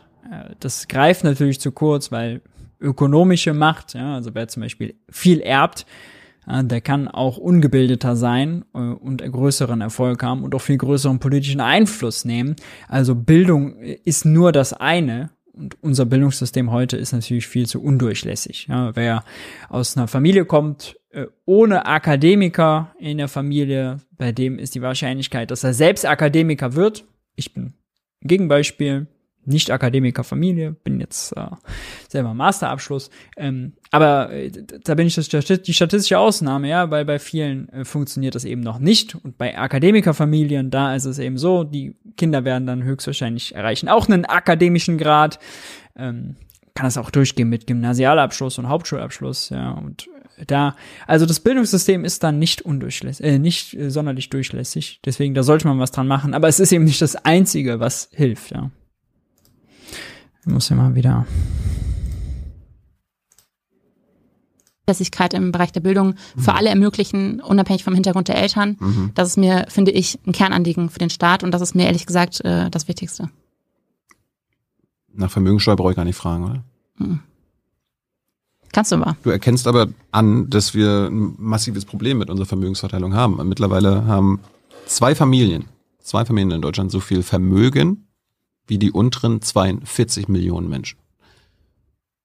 Ja. Was willst du daran ändern? Also ich glaube erst einmal, jetzt sind wir wieder bei diesem Thema, wie sieht's aus mit Ergebnisgleichheit, ne? Also das ist offensichtlich ja ein eklatanter Fall von fehlender Ergebnisgleichheit. Das ist halt nicht gleich. Ähm, und da ist halt so die Frage, ist das ein großes gegen, politisches Problem? Du bist doch gegen Ergebnisgleichheit. Genau, genau. Deshalb bin ich ja auch gegen die Vermögenssteuer.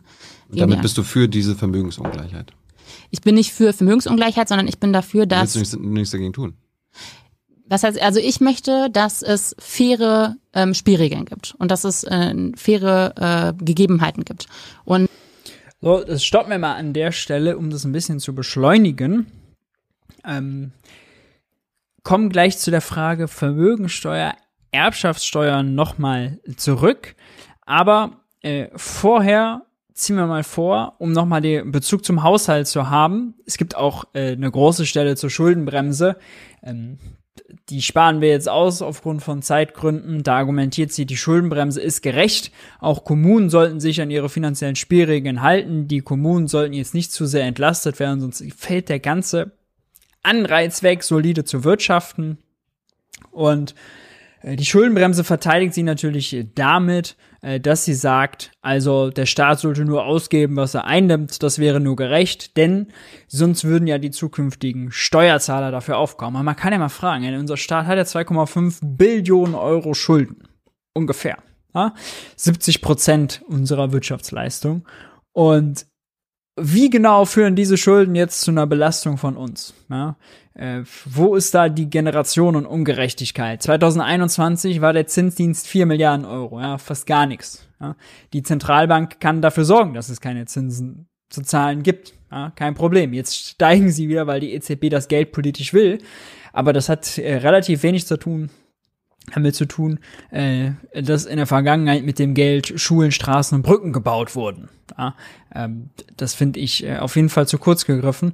An einer Stelle macht sie sogar den Punkt zu sagen, ähm, dass sie findet, dass auch Investitionen aus den Steuern gezahlt werden müssen. Und die, die Schuldenbremse bräuchte man, damit äh, sozusagen nicht Geld ausgegeben würde, als gäbe es keinen Morgen. Und da fragt Tilon einen Moment, ja, aber war das in der Vergangenheit so? Und in der Vergangenheit war es natürlich nicht so. Ja, äh, auch vor der Schuldenbremse gab es ja eine Schuldenbegrenzung. Die war viel sinnvoller, die Regel, die alte Schuldenregel, denn die hat vorgesehen, dass Nettoinvestitionen von der Schuldenbremse ausgenommen wurden. Und selbst wenn man äh, in der Annahme verbleibt, Geld ist knapp, der Staat soll damit gut umgehen. Das gilt ja auch für Unternehmen und auch Unternehmen nehmen Kredite auf, um zu investieren. Das wäre wahrscheinlich so das Minimalste, was aber ja zum Beispiel auch Christian Lindner akzeptiert, dass Christian Lindner eigentlich sogar ein Ticken progressiver äh, und auch äh, Otto Fricke zum Beispiel, der äh, Haushälter der FDP im Bundestag, äh, der äh, benennt das äh, auch immer so klar, dass das zumindest gelten muss. Und deswegen wird auch häufig verwechselt, sind Christian Lindner und Otto Fricke gegen die schwarze Null, aber für die Schuldenbremse. Ja, weil die Schuldenbremse erlaubt zumindest einen gewissen Grad an Verschuldung auf Bundesebene. Die schwarze Null ist ja wirklich die Idee, ausgeglichener Haushalt, eine Nullnummer zu fahren. Ne? Äh, also dahingehend sind sie schon ticken pragmatischer. Hier aber jetzt eine Frage äh, mit Bezug auf die Prioritäten von Christian Lindner aus dem Haushalt.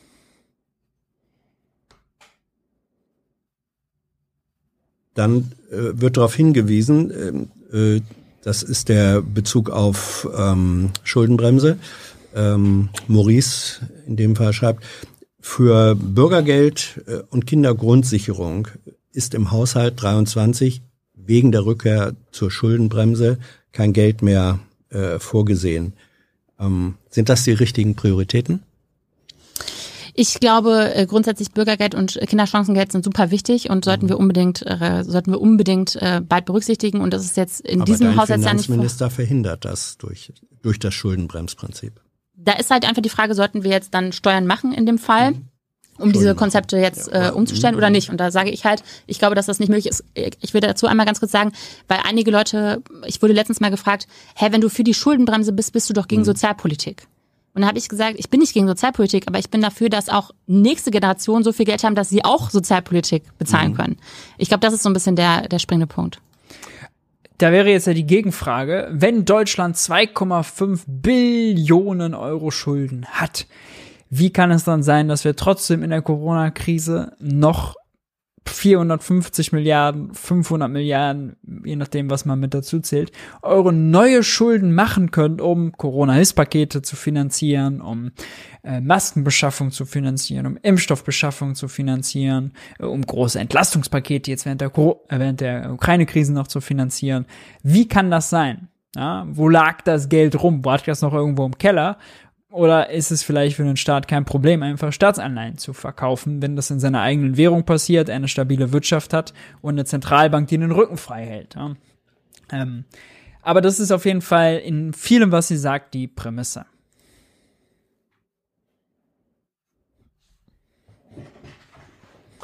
Ähm, dann wird es jetzt sozusagen von der Grundsatzfrage, ähm, warum beschränkt ähm, die extrem ungleiche Verteilung. Ah, Moment, wir gehen weiter. Also, ähm, sie sagt, ja, wir fassen nochmal zusammen, Bürgergeld, Kindergrundsicherung sind wichtig, aber also gerade nicht finanzierbar, weil das wäre ja ungerecht, weil dann können die, kann die nächste Generation sich keine Kindergrundsicherung mehr leisten irgendwann, wenn wir das jetzt schon machen. Das ist so ein bisschen die Logik. Und äh, dann hatte ich auch noch die Frage eingereicht, äh, Franziska, wenn du drei Steuern abschaffen könntest oder dürftest, welche wären das? Und äh, welche drei Steuern würdest du zur Not einführen? Und die Antwort ist auch sehr interessant. Hier wird gefragt, welche drei Steuern würdest du abschaffen, wenn du könntest? Und welche drei Steuern würdest du erhöhen, wenn du müsstest? das ist eine sehr gute Frage. Mhm. Ähm, Danke okay. dafür. Welche Steuern würde ich abschaffen? Äh, erstmal die Schaumweinsteuer, die finde ich mhm. skurril. Finde ich einfach wahnsinnig skurril. Vor allem Ähm, vor dem historischen Hintergrund. genau. ne? Die war mal Die äh, eingeführt kaiserliche worden, Flotte. um die Genau. kaiserliche Flotte im Ersten Weltkrieg zu finanzieren. Ja. Mhm. ähm, genau, dann ähm, würde ich die, also ich glaube Lenkungssteuern würde ich allgemein abschaffen. Kaffeesteuer, Alkopopsteuer ähm, und ähm, ähm, und Schaumweinsteuer. Und zwar deshalb, weil die haben ja noch nicht mal einen gesellschaftlichen Mehrwert. Also es ist ja noch nicht mal so, dass das Geld, das dann eingenommen wird, in irgendwie Gesundheitsprävention gesteckt wird oder so, sondern es wird einfach deshalb, ist einfach deshalb da, weil äh, das irgendwie einmal eingeführt wurde und vergessen wurde wieder äh, zu äh, streichen. Und weil der Staat meint, durch diese Steuern gesellschaftliches Handeln ähm, zu lenken, also die Leute auf den richtigen Weg zu lenken, weniger Kaffee, weniger Schaumwein, weniger Alko Alkopops. Finde ich äh, skurril und ich finde, das macht offensichtlich gar keinen Sinn und ist auch nicht gerechtigkeitsfördernd. Deshalb könnte man die schon mal in einem Sind Wink nicht direkt abschaffen. CO2-Zertifikate äh, Mechanismen, die genau diesem gleichen Prinzip folgen. Sie sollen lenkende Wirkung entfalten. Du bist im einen Fall gegen das Lenkungsprinzip, Mhm. Staatlich institutionalisiert, im anderen Fall bist du dafür. Das stimmt, ja, Da weil widersprichst du dir doch selbst. Nee, weil im einen Fall geht es darum, ähm, den äh, Planeten zu retten und äh, Klimawandel zu gestalten. Und in der anderen Form geht es darum, dass jemand sagt, dein individuelles Verhalten, dass du Kaffee trinkst, gefällt uns nicht. Und das wollen wir lenken. Und da sage ich halt, es gibt offensichtlich ein gesellschaftliches Interesse daran, dass wir äh, die Gesellschaft entwickeln zu einer Gesellschaft, die den Planeten schützt, äh, die das 1,5 Grad Ziel einhält zum Beispiel. Aber ehrlich gesagt äh, hat der Staat sich nicht dafür zu interessieren, ob ich Schaumwein trinke. So. Äh, das ist der Unterschied. Ja, ich äh, verstehe natürlich, äh, wo die Antwort herkommt. Was ich ich finde tatsächlich äh, auch, dass es das Argument hat sie nicht gebracht, dass diese ganzen kleinen Steuern, ja, Kaffeesteuer, Alkopopsteuer, äh, Schaumweinsteuer, Biersteuer, dann hat man auf kommunaler Ebene so wie eine Hundesteuer und sowas, äh, dass diese ganzen kleinen Fizzles äh, Steuern, dass man sich denen schon entledigen könnte, weil also die Lenkungswirkung ist marginal. Ähm, die Steuern sind aufwendig, ja, also jede Steuer hat so ihre eigenen Komplexitäten und äh, und Fallstricke und Ungerechtigkeiten, Probleme und Hinterziehungsmöglichkeiten. Je weniger Steuern man hat, Steuerarten, desto einfacher ist es, da den Fokus drauf zu setzen. Das heißt, wenn man Ressourcen sparen will, Geld ist nicht knapp, reale Ressourcen sind aber knapp. Wir haben eben nur so viele Leute in den Finanzämtern. Wenn man die entlasten will mit äh, solchen kleinen äh, Steuern oder der Zoll ist ja, glaube ich, zum Beispiel auch zum Beispiel bei der Kaffeesteuer äh, stark involviert, weil das äh, quasi eine Importsteuer ist. Äh, Wenn man den da entlasten will, damit die sich wichtigeren Dingen zuwidmen, ja, dann ist das ein gutes Argument, diese kleinen Steuern loszuwerden und der Einnahmen von allen diesen Dingern ist halt auch nur 500 Millionen, eine Milliarde, zwei Milliarden. Also das bringt nicht mal äh, sozusagen äh, Kohle in den Haushalt, wenn man denn so denkt. Äh, von daher, ja, kann man auch darauf verzichten, ist sicherlich auch politisch populär. Das Argument hat sie aber nicht gebracht, sondern sie hat gesagt, ähm, weil das Schräge ist ja, diese Steuern werden nicht mal für was Sinnvolles wieder ausgegeben. So als würde es bei Steuern grundsätzlich eine Zweckbindung geben. Das ist natürlich nicht der Fall. Ja. Steuern landen als Guthaben auf dem Bundesbankkonto von Finanzminister Lindner. Das Konto, weil das bei der deutschen Einheit der Europäischen Zentralbank, der Deutschen Bundesbank, führt. Und wenn er von da Überweisungen tätigt, äh, kann er dieses Guthaben wieder äh, abbuchen oder wenn da nichts drauf ist, kann er Staatsanleihen verkaufen, damit sich neues Guthaben holen oder sogar für einen Tag das überziehen, so wie wir äh, unseren Dispo überziehen. Von daher, die Argumentation, die sie hier gebracht hat, äh, würde ich nicht teilen. Ähm, in dem Zusammenhang wurde dann gefragt, gibt Ach sorry, es, ich muss noch, ja, ich muss noch Steuern einführen, Ja. was mir schwer ja, fällt ja, jetzt. Ja, genau, sorry. Ja. Hm. Ah, ich hätte es nicht sagen sollen. Jetzt. Doch, doch, ja, vielen Dank für den Hinweis. Ja, ja welche drei würdest Ah. du einführen? Oder beziehungsweise es war ja formuliert, welche drei würdest du erhöhen, wenn du müsstest? Du musst keine neue erfinden. Boah. Das habe ich mich echt in die Bedrohung gebracht. Welche Steine? Also mm, eine kleine. Wieder die Kaffeesteuer, weil sie so gering ist, dass ich sie dann wenigstens erhöhen würde. Ähm,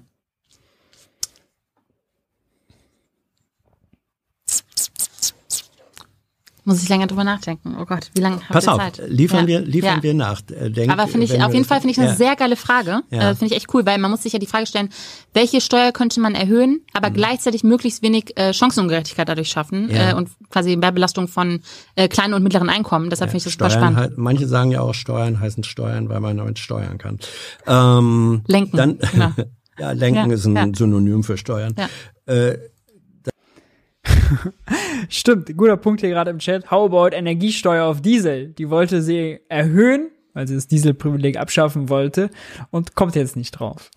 Stimmt, hätte man machen können.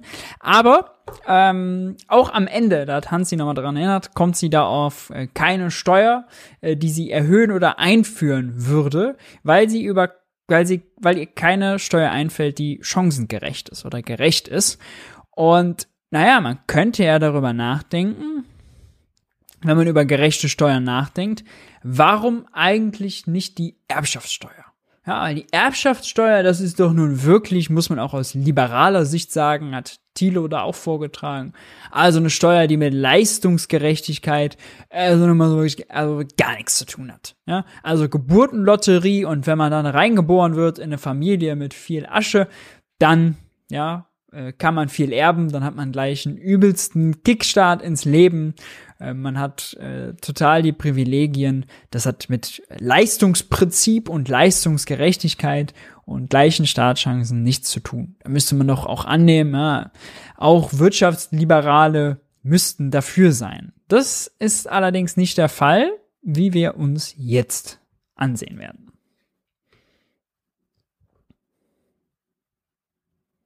Ja, für Chancengleichheit bist. Weil, weil die jungen Liberalen für Chancengleichheit eintreten, kann ich aber davon ausgehen, dass ihr für eine krasse Erbschaftssteuer seid, oder? Nein. Das macht doch gar keinen Sinn. Wieso? Das meiste Vermögen in Deutschland wird vererbt. Das heißt, ähm, wenn, Also- du, wenn, wenn du jetzt eine Million Erbin wärst, du hast ja, du hast ja gar nichts dafür gemacht. Und du hast doch gesagt, nur durch ehrliche Arbeit soll man auch quasi ehrlich reich werden. Das ist doch das Gegenteil von. Das ist doch das Gegenteil von einer Leistungsgesellschaft. Also ich glaube, wir- also das ist jetzt ähnlich wie bei der Vermögenssteuer, müssen wir uns die Frage stellen, halt, sollte man nochmal Geld äh, wegnehmen als Staat, das bereits versteuert wurde. Ne? Und ich mache jetzt mal das Ja, Beispiel auf. Moment, Moment, Moment. Wenn deine Mutter oder dein Vater Ja. oder ein Familienmitglied stirbt, Ja. dann bekommst du das ja erst. Du hast es ja noch nicht Genau. versteuert. Ich bekomme Dann das, wird es ja versteuert. Ja, genau. Ich bekomme das dann aber nicht vom Staat geschenkt, sondern von meinen Eltern, die sich in ihrem Leben eingeschränkt haben, um mir dieses Geld zu vermachen. Ne? Also es ist ja schon, die, sie haben das Geld selber versteuert, haben den Teil, der äh, nach der Steuer übrig geblieben ist, behalten und gespart bis an ihr Lebensende, um mir das zu vermachen und haben es nicht verwendet für eine Weltreise oder ich weiß nicht was. Ähm, und ich finde, da muss man halt berücksichtigen, also ich, ich erkenne an, dass du das anders sehen kannst. Also man kann halt sagen, okay, aber der Empfänger hat dafür jetzt nichts konkret gemacht. Ne? Der Empfänger hat das nicht mit aufgebaut oder so. Aber aus meiner Sicht gibt es zwei Argumente dagegen. Erstens, das Geld wurde schon versteuert und aus meiner Sicht muss man sich halt die Frage stellen, ist das aber nicht sinnvoll? von dir, nicht von dir, die das erbt. Ist- Ist das sinnvoll, dass nur deshalb, weil dann jemand gestorben ist, der Staat halt nochmal dann was Geld wegnimmt? Das Argument der Doppelbesteuerung ist nun wirklich das dümmste Argument, was man dagegen bringen kann. Also man kann ja gegen Erbschaftssteuer sein, aber dann doch bitte intelligente Argumente. Thilo hat es da auch schon mal aufgeworfen, da ist sie noch der Frage ausgewichen. Ähm, Doppelbesteuerung haben wir auf so vielen Ebenen. Wenn man gegen Doppelbesteuerung ist, dann muss man auch gegen Mehrwertsteuer sein. Ja. Weil wenn ich mir eine Stulle im Aldi kaufen gehe, dann bezahle ich das mit Einkommen, was schon mal versteuert wurde. Das ist ein klassischer Fall von Doppelbesteuerung. Äh, wieso erkennt sie das in dem einen Fall nicht an? Ja? Aber bei der Erbschaftssteuer ist dann, dann das, das grundsätzliche Problem. Tilo hatte das schon mal gefragt, im Beispiel, wenn er zum Dönermann geht und da sich einen Döner kauft, dann muss er das ja auch mit versteuertem Einkommen bezahlen. Da ist sie der Frage noch geschickt ausgewichen, weil sie dann äh, über was anderes gesprochen hatte. Also ich find, akzeptiere ja einige Argumente, aber das Argument der Doppelbesteuerung, das kann ich hier nicht akzeptieren, wenn man nicht gleichzeitig auch sagt, eh, Mehrwertsteuer weg zum Beispiel. Ja.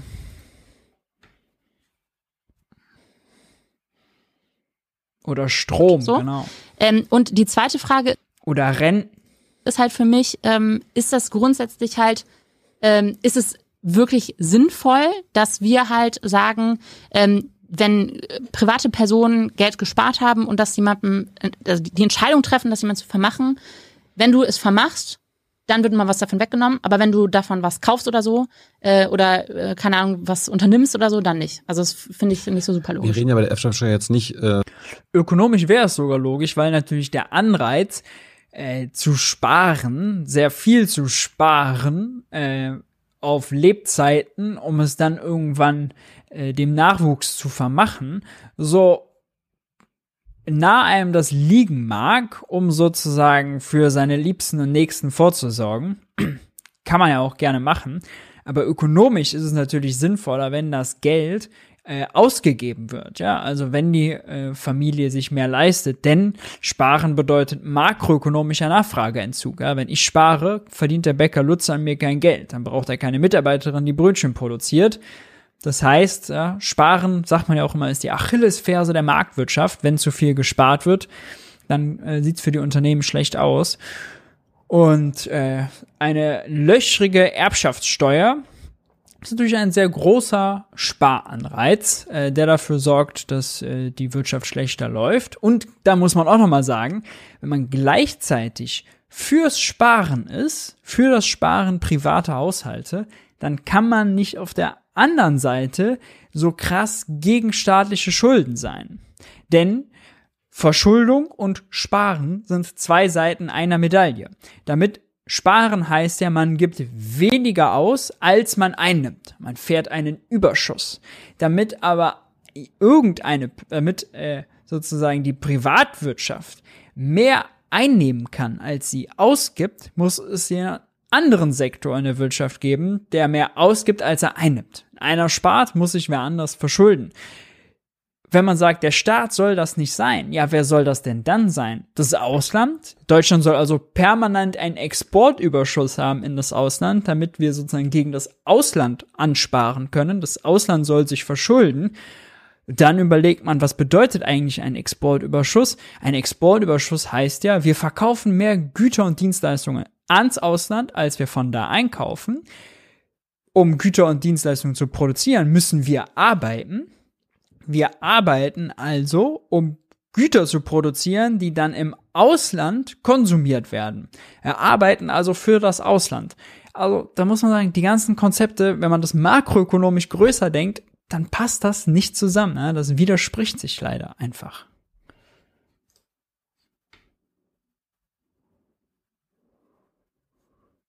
Von Oma Erna, die ihrem Kind Ja, tau- eventuell auch, ne? 1000 Also bei der Erbschaftssteuer, die die Linke vorschlägt zum Beispiel, Nein, äh, da gibt's auch Freibeträge. ja, da gibt's Bis sehr geringe fünf- Freibeträge. Bis 500.000 Euro. Ja, 500.000 Euro zum Beispiel, wenn du äh, ein Haus vererbst. Also stell dir mal vor, es gibt eine Familie, die hat sich, ich sag jetzt mal zum Beispiel, ist das bei meinen Eltern jetzt nicht der Fall, ne? aber äh, jetzt sagen wir mal, eine Familie hat bei Null angefangen.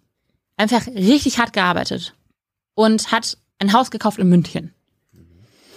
Das ist äh, jetzt wieder so eine absolute Ausnahme, die sie äh, hier konstruiert. Äh, das ist im ganzen Gespräch einem aufgefallen. Anekdotische Evidenz wird immer ganz groß geschrieben, irgendwelche statistischen Ausnahmen. Ja. Könnte ich von mir selber jetzt auch mitteilen, dass ich eine statistische Ausnahme bin, wie ich eben gesagt habe. Ja, weil ich sozusagen aus dem Nicht-Akademiker-Haushalt äh, in der Masterabschluss, das ist sozusagen eine statistische Ausnahme.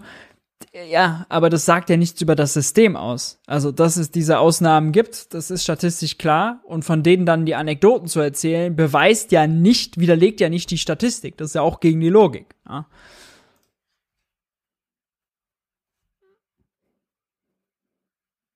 Für 750.000 Euro. Da werden jetzt manche Münchner lachen und sagen, dafür kriegst du kein Haus. Ähm, Kredit abgezahlt, das ganze Leben lang, um dieses Haus den Kindern zu vermachen. So. Und dann müssen die am Ende eine Erbschaftssteuer von 50 Prozent zahlen. Das heißt faktisch, sie müssen das Haus verkaufen.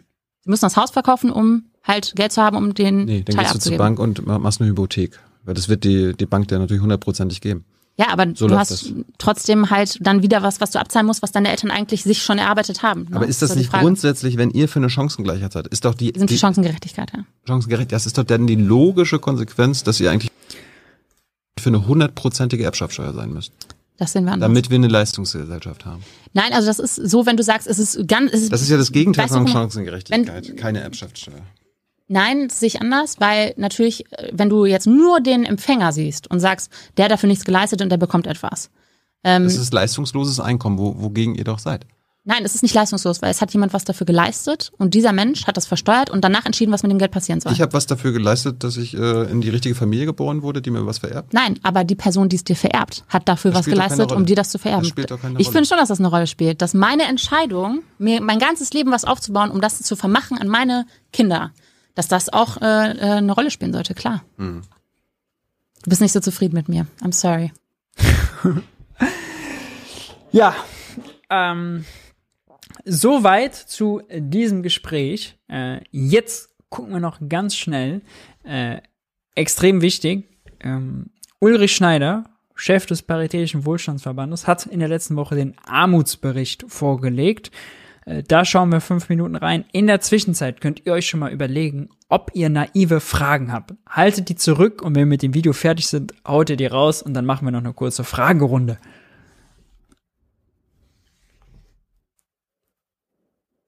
Wir möchten Ihnen heute unseren aktuellen Armutsbericht 2022 vorstellen. Erhebungsjahr, die Daten, auf die wir uns beziehen, kommen aus dem Jahr 2021. Ein Jahr, von dem wir dachten, wir hätten die schlimmsten Auswirkungen, wirtschaftlichen Auswirkungen der Pandemie hinter uns. Wir hatten wieder ein ordentliches Wirtschaftswachstum. Es war ein Jahr, wo wir auch wieder recht gute Botschaften vom Arbeitsmarkt hatten. Umso mehr haben uns unsere Befunde aus diesem Bericht dann doch selber überrascht, und zwar nicht positiv überrascht. Drei Befunde. Erstens, die Armut hat trotz dieser wirtschaftlichen Erholung einen neuen Höchststand in Deutschland erreicht. Die Quote ist so hoch, wie sie noch nie gemessen wurde, 16,6 Prozent. Das heißt, jeder Sechste hierzulande lebt in Armut. Das sind 13,8 Millionen Menschen. Das sind 300.000 mehr noch als im Vorjahr und es sind 600.000 mehr Menschen in Armut als vor Eintritt der Pandemie. Das heißt, die Pandemie hat armutspolitisch ganz erheblich jetzt Spuren hinterlassen, von denen wir im letzten Jahr noch dachten, wir kommen vielleicht glimpflich davon. Dieser aktuelle Rekord so können wir jetzt im Langfristvergleich auch feststellen, ist die Spitze eines Trends, der Deutschland nunmehr seit 15 Jahren fest im Griff zu haben scheint. 2006 setzte dieser Trend ein. Seitdem stieg die Armutsquote fast ungebrochen über alle wirtschaftlichen Höhen und Tiefen, meist waren es ja Höhen, hinweg. Wir haben einen Anstieg seit 2006 von 14 auf 16,6 Prozent oder anders. Wir haben heute nach 15 Jahren zwei Millionen mehr arme Menschen in Deutschland als zuvor, als dieser Trend einsetzt. Und wie gesagt, es ist ein Trend, es ist nicht absehbar, wann und wie er gestoppt sein sollte. Ja, in einem der reichsten Länder der Welt, der größten Wirtschaftsleistung. Ähm, das ist äh, wirklich eine Schande. Und man muss auch sagen, so ambitioniert wie die Re Hilfspakete während der Corona-Krise waren, äh, haben sie eben nicht ausgereicht. Ja, also dass das Kurzarbeitergeld dann ein Drittel weniger war, war eben zu wenig. Ja, ähm, dass die Zuschüsse und Hilfen gerade für viele Selbstständige, Solo-Selbstständige zu niedrig waren, äh, dass viele Solo-Selbstständige dann tatsächlich ja auch äh, die Grundsicherung anmelden mussten, weil sie äh, ihren Unternehmerlohn äh, nicht als Betriebskosten absetzen durften bei den Corona-Hilfen, war eben zu wenig. Da waren viele Lücken, da sind Menschen durchs Rost gefallen und tauchen jetzt in der Armutsstatistik auf.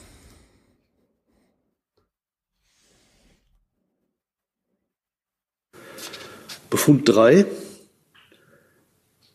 Wir müssen feststellen, dass seit wir Armut in dieser Form messen, die Armut noch nie so rasant, so schnell sich ausgebreitet hat in Deutschland wie in diesen zwei Pandemiejahren. Wir haben in diesen zwei Pandemiejahren, ich sagte es bereits, 600.000 neue Arme in dieser Republik so schnell, so steil ist die Kurve noch nie angestiegen. Also alles in allem durchaus erstmal dramatische, muss man schon sagen, Befunde, was die Armut in der Pandemie anbelangt. Die Pandemie hat offensichtlich die Armutsentwicklung, den Landtrend nochmal deutlich gepusht. Die Schutzschilde, die die Bundesregierung eingezogen hatte in 2020, haben gewirkt. Wir hatten damals gedacht, es kommt noch viel schlimmer. Aber offensichtlich haben sie Entwicklungen in erster Linie verzögert. Das heißt, jetzt in diesem Jahr 2021 haben wir es mit den Spätfolgen der arbeitsmarktpolitischen und wirtschaftspolitischen Auswirkungen der Pandemie zu tun und sie sind armutspolitisch durchaus brutal. Dass es wirklich mit der Pandemie zusammenhängt und nicht an irgendwelchen anderen Faktoren liegt, darauf machen einige Dinge aufmerksam. Wir haben erstmalig seit, ja, seit wir so in dieser Form Armut messen, einen ganz prägnanten Anstieg der Armut unter Erwerbstätigen. Das hatten wir in dieser Form sonst nicht. Wir müssen aber in den zwei Jahren feststellen, gerade bei den Selbstständigen ist die Armut wirklich sprunghaft gestiegen von 9 auf 13,1 Prozent. Das ist eine Zunahme der Armut unter Selbstständigen um 46 Prozent in dem Pandemiezeitraum. Ja, das ist wirklich äh, brutal. Also da ist eine, da muss man sagen, es wurde ja viel darüber auch äh, gestritten. Ich habe das im Bundestag mitbekommen, die ganzen Debatten, was macht man noch für Pakete, äh, was hat man für Solo-Selbstständige, für kleine Selbstständige parat, äh, wie kriegt man die über die Brücke. Aber da kam zu wenig. Und äh, da war vor allem das Problem, muss man dazu sagen, dass das europäische Wettbewerbsrecht so scharf ist. Warum ist das so scharf? ist das so scharf, weil Deutschland das so scharf wollte, äh, um zu vermeiden, dass äh, die bösen Südländer ihre Unternehmen mit Staatshilfen aufpempern und die dann Wettbewerbsvorteile haben gegen die gute alte deutsche äh, Industrie. Ja, das, deshalb hat man das so gemacht und das ist einem jetzt auf die Füße gefallen, weil dieses strenge Wettbewerbsrecht eben verhindert hat, dass zum Beispiel äh, dass großzügigere Hilfen gewährt wurden, ähm, dass zum Beispiel der Unternehmerlohn, ja, das ist quasi das, was sich ein Selbstständiger se selber als Lohn quasi auszahlt, ähm, dass der als Betriebskosten, als Betriebsausgaben geltend gemacht werden kann und dafür eben auch die Hilfen dann genutzt werden können. Das wäre absolut sinnvoll gewesen. Das hat man nicht gemacht, dann sind die in Grundsicherung gefallen. Ähm, die Vermögensprüfung äh, war zwar ausgesetzt, aber trotzdem eben bitter.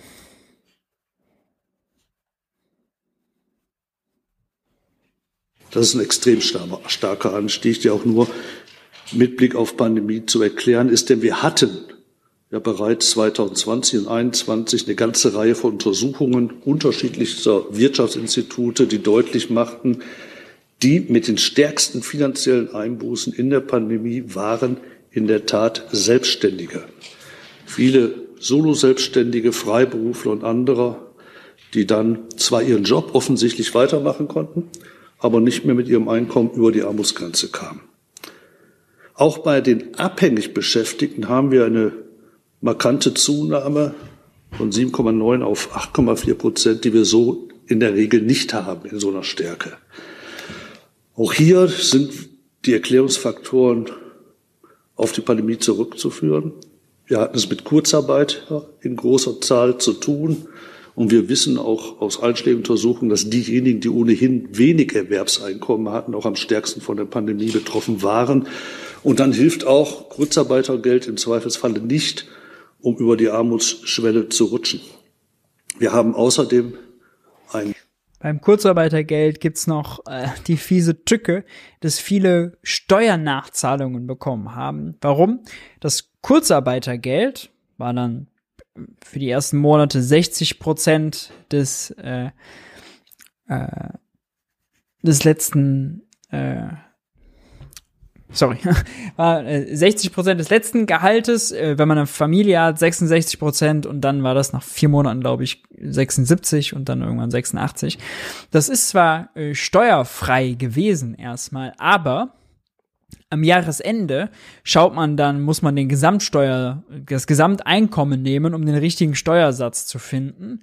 Und das Kurzarbeitergeld wird quasi bei der Berechnung des richtigen Steuersatzes berücksichtigt. Also es ist an sich steuerfrei, aber es wird eben auch bei der Berechnung des Steuersatzes berücksichtigt, was dann dazu führt, dass man durch das Kurzarbeitergeld in höhere Steuertarife führt, äh, fällt, die dann für den Rest des Einkommens angewendet werden. Und dann kommt ein böser Brief vom Finanzamt, der sagt, du hast Kurzarbeitergeld bekommen für, weiß nicht, vier Monate, fünf Monate. Äh, das war zwar steuerfrei, aber wir müssen jetzt dein Gesamteinkommen festlegen, also bitte gib eine Steuererklärung ab. Und dann kam der zweite Brief, der gesagt hat, ja, äh, durch das Kurzarbeitergeld äh, und den sogenannten, das ist das Fachbegriff dafür, Progressionsvorbehalt, bist du in einen höheren Steuertarif gefallen und musst deswegen Steuern nachzahlen. Der Bund hat damit drei Milliarden Euro Mehreinnahmen gerechnet, beziehungsweise Andersrum hätte man den Progressionsvorbehalt abgeschafft, also das äh, Kurzarbeitergeldeinkommen sozusagen bei der Berechnung des Steuersatzes äh, außen vor gelassen, hätte das drei Milliarden Euro weniger Steuern eingebracht, was aber de facto nichts anderes heißt, als das sind drei Milliarden, die diejenigen, die Kurzarbeitergeld bekommen, eben da oben drauf zahlen müssen. Ja, also eine, eine Frechheit.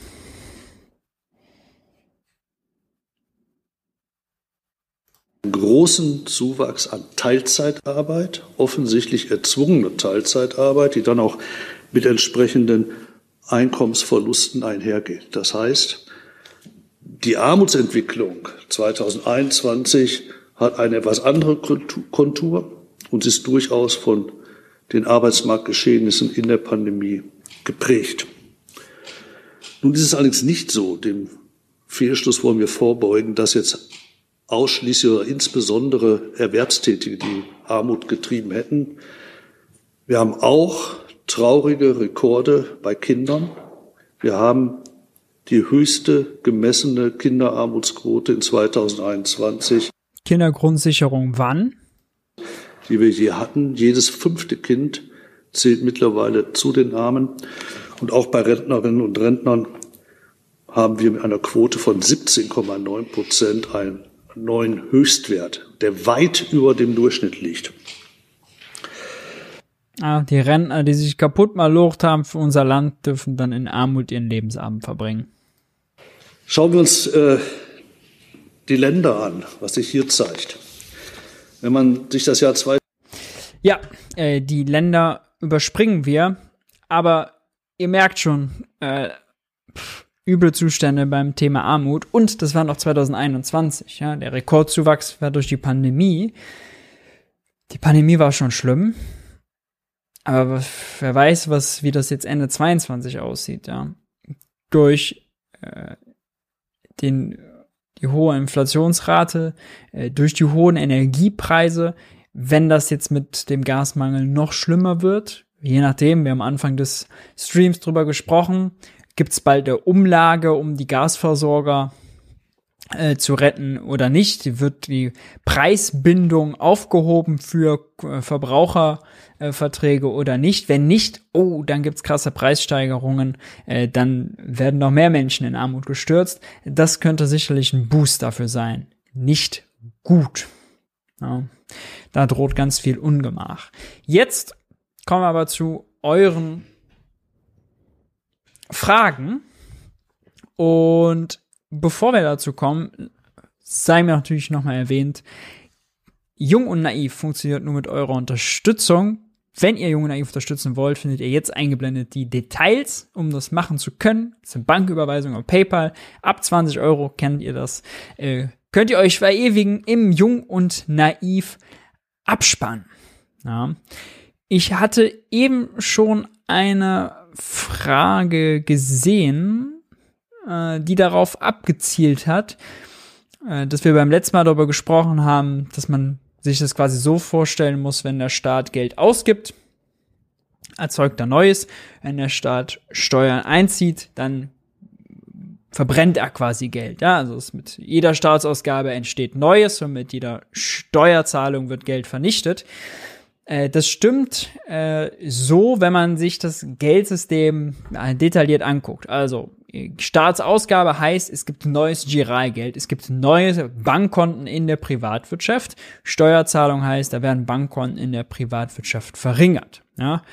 Ähm, dann passiert natürlich Folgendes, wenn man Steuern zahlt, kriegt der Staat, das hatte ich eben auch gesagt, bei seinem Konto, was er bei der Deutschen Bundesbank führt, ähm, das Zentralbankkonto des Staates sozusagen, kriegt er Guthaben. Das Guthaben, das Zentralbankguthaben, das kann ein Steuerzahler nicht erzeugen, das kann eine normale Bank nicht erzeugen. Das ist alles Guthaben, was vorher die Europäische Zentralbank oder die Bundesbank als Geschäftseinheit der Zentralbank erzeugt haben muss. Ja? Ähm, das heißt, es kann nur daher kommen. Und wenn man sich der Logik so ein bisschen äh, nähert, dann ist klar, also äh, jede Staatsausgabe bedeutet äh, neues Geld für die Privatwirtschaft und jede Steuerzahlung äh, löscht quasi Geld. Das ist wie eine Excel-Tabelle, wenn man da reingeht. Wenn man was macht, man plus 100 und wenn man Geld weg, dann schreibt man minus 100 rein oder löscht die Zelle, bupp, weg ist sie. Ja.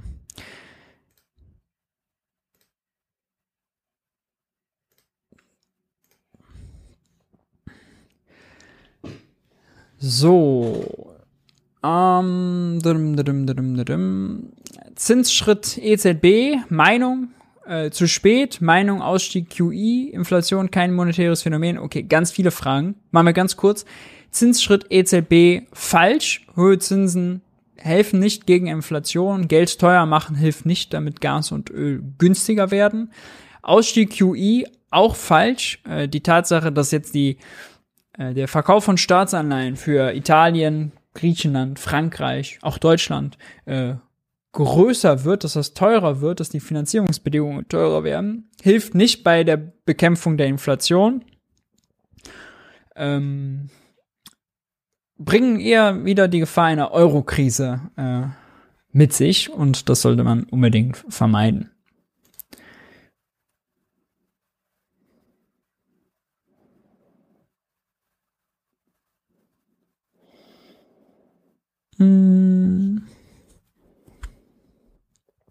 Wie allumfassend präzise schätzt du äh, und vorausschauend von 0 bis 100 Prozent schätzt du die offizielle Inflationsrate ein. Äh, offizielle Inflationsrate heißt ja, wie hat sich der Verbraucherpreisindex entwickelt. Äh, da gibt's natürlich Ungenauigkeiten, weil wenn es jetzt ein neues iPhone gibt und das ist teurer als das alte iPhone, wie viel ist reine Preissteigerung und wie viel ist Qualitätsunterschied. Ja? Ähm, da gibt's Ungenauigkeiten, da muss man statistisch äh, halt äh, schätzen. Äh, das kann also nie ganz präzise sein. Wenn damit aber gemeint ist, dass sozusagen der Verbraucherpreisindex, der Warenkorb per se falsch ist, weil der nicht für alle passt. Ja, natürlich muss man standardisierte Warenkörbe nehmen und hat jeder von uns ein anderes Konsumverhalten. Der eine isst mehr Fleisch, der andere isst mehr Brokkoli, der andere geht äh, häufiger ins Kino, der andere geht lieber ins Fußballstadion so hat halt jeder seinen individuellen Konsum. Der eine muss äh, vor allem lange pendeln, der eine hat eine Gas Gasheizung, ja, der andere wohnt in einem äh, energetisch sanierten Gebäude. So hat jeder so seine individuellen seine individuelle Inflation eigentlich. Aber äh, die offizielle Inflationsrate, äh, die ist schon okay.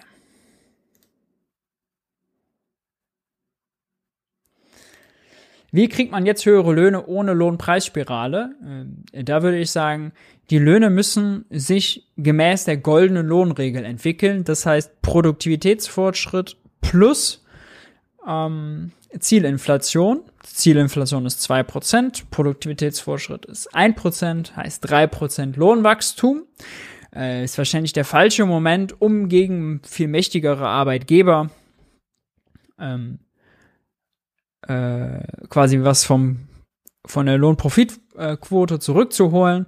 Äh, wenn man das so macht, die goldene Regel einhält, die ist verteilungsneutral und den Rest sollte der Staat entlasten. Ja, der kann das bei sich auf die Schippe nehmen. Der sollte allerdings an, dann auch darauf achten, dass diejenigen, die jetzt übermäßig Übergebühr abkassieren, zum Beispiel Mineralölkonzerne, äh, dass es so einen Markt nicht geben kann. Ja, also jeder, der die Marktwirtschaft für sinnvoll hält, dem muss es ein Dorn im Auge sein, dass mächtige Mineralölkonzerne in der Krise ihre Margen so krass ausweiten können. Äh, das geht nicht. Ja, wenn Wettbewerb da herrschen würde, dann würde das nicht gehen. Äh, deswegen, das sollte man korrigieren. Im Zweifel auch abschiffen mit sowas wie einer Übergewinnsteuer oder so. Aber äh, mit der goldenen Lohnregel, äh, das würde jetzt so drei Prozent Lohnwachstum bedeuten pro Jahr, pro Jahr, ähm, würde man auf jeden Fall keine Lohnpreisspirale in Gang setzen und wäre verteilungsneutral.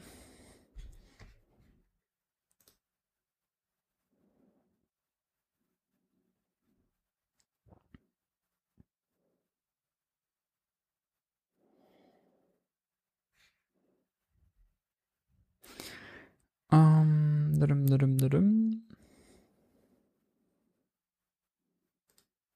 Was würdet ihr zum Mindestlöhnen in Behindertenwerkstätten sagen oder zu einem Basisgeld? Äh, Konzept Basisgeld kenne ich jetzt nicht. Äh, Problem Behindertenwerkstätten ist mir bekannt. Ähm, ist ja meistens so ein Konzept, äh, das dort quasi gratis gewohnt wird, gratis gegessen wird und dann wird aber noch im äh, quasi in dem in der Institution mitgearbeitet zu häufig absurd günstigen Löhnen, ein Euro noch was oder was. Ähm, Finde ich insgesamt nicht gut. Äh, sollte natürlich Inklusion das äh, Ziel sein. Ähm, ja, also äh, man sollte ähm, man, man sollte in Behindertenwerkstätten nicht dafür nutzen, äh, um quasi Lohndumping zu betreiben. Ja? Das äh, auf jeden Fall nicht.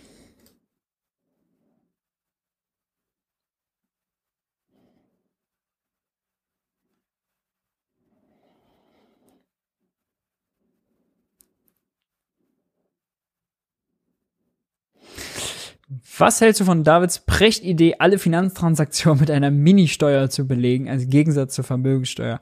Ja, das äh, halte ich für Unsinn, denn äh, jede Finanztransaktion heißt halt auch jede Banküberweisung. Äh, wenn wir wollen, dass die Wirtschaft gut läuft, dann müssen wir Transaktionen erlauben. Je mehr Transaktionen, desto mehr Arbeitsteilung. Arbeitsteilung schafft Wohlstand und Produktivität. Da einen negativen Anreiz mit einer Trans Finanztransaktionssteuer zu setzen, äh, als Ministeuer, als alle, alle Finanztransaktionen. Da geht es ja nicht nur darum, Spekulation am Aktienmarkt, am Derivatemarkt zu besteuern, sondern er will ja tatsächlich auch jede Banküberweisung. Äh, das macht keinen äh, Sinn. Zumal dann der Anreiz ist, Geld von der Bank abzuheben und wieder in Bar zu bezahlen. Also da gibt es ganz viele Probleme, die damit zusammenhängen. Das finde ich nicht gut. Eine Finanztransaktionssteuer äh, im eigentlichen Sinne, nicht im Prechtsinne, also in dem Sinne, als das dann äh, zum Beispiel, äh, wenn man äh, Finanzderivate kauft oder so, oder wenn man Währungen kauft, äh, dass da, da dann quasi eine kleine Steuer fällig wird, sowas wie eine Umsatzsteuer, äh, ist sicherlich äh, sinnvoll. Ähm, da habe ich äh, tatsächlich aber noch eine andere Position äh, als nur besteuern, äh, denn es gibt da auf dem Finanzmarkt viele Sachen, die sind reine Spekulation, die haben keinen realwirtschaftlichen Nutzen.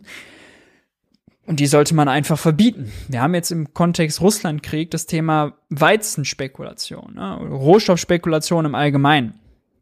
Da sind dann Händler, äh, da sind dann Finanzinvestoren, die haben weder was mit dem Handel, noch mit der Logistik, noch mit dem Kauf oder Verkauf von Weizen zu tun, aber kaufen äh, Terminkontrakte von Weizen, um einfach von der Preissteigerung zu profitieren und darauf zu wetten.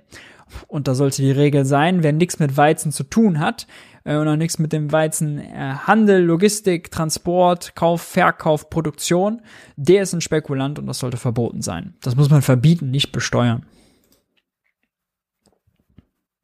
Oh, ich scroll mal ein bisschen runter.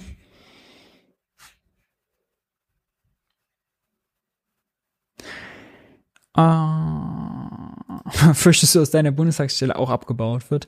Nee, also die Abgeordneten kriegen ja äh, ein festes Budget, um Personal einzustellen. Das brauchen sie, um ihr Abgeordnetenmandat auszufüllen. Äh, das wird nicht gekürzt. Äh, Eine Frage machen wir noch. Schauen wir noch mal.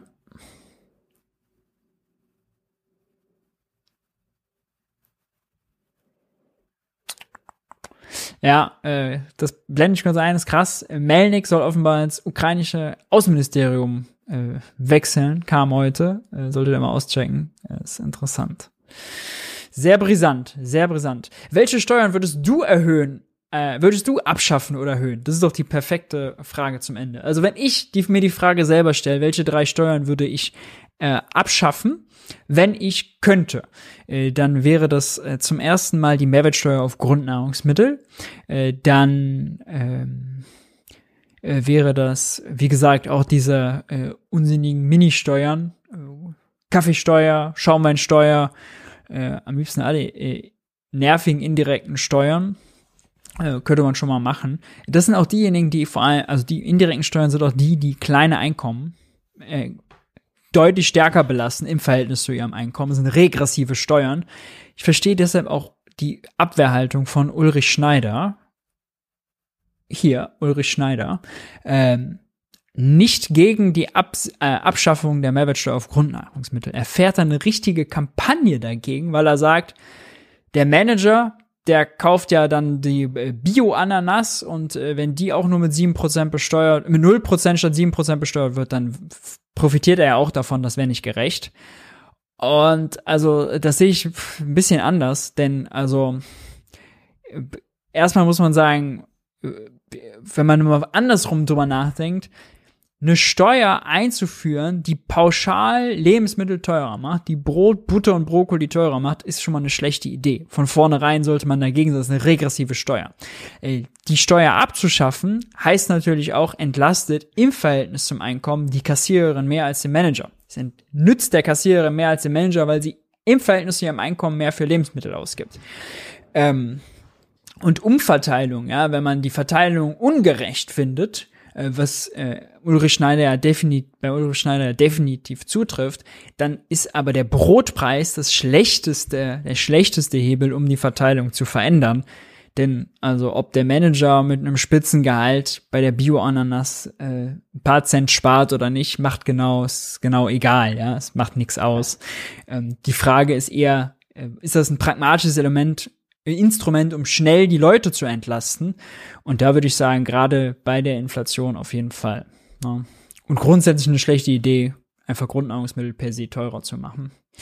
Äh, welche Steuern würdest du erhöhen?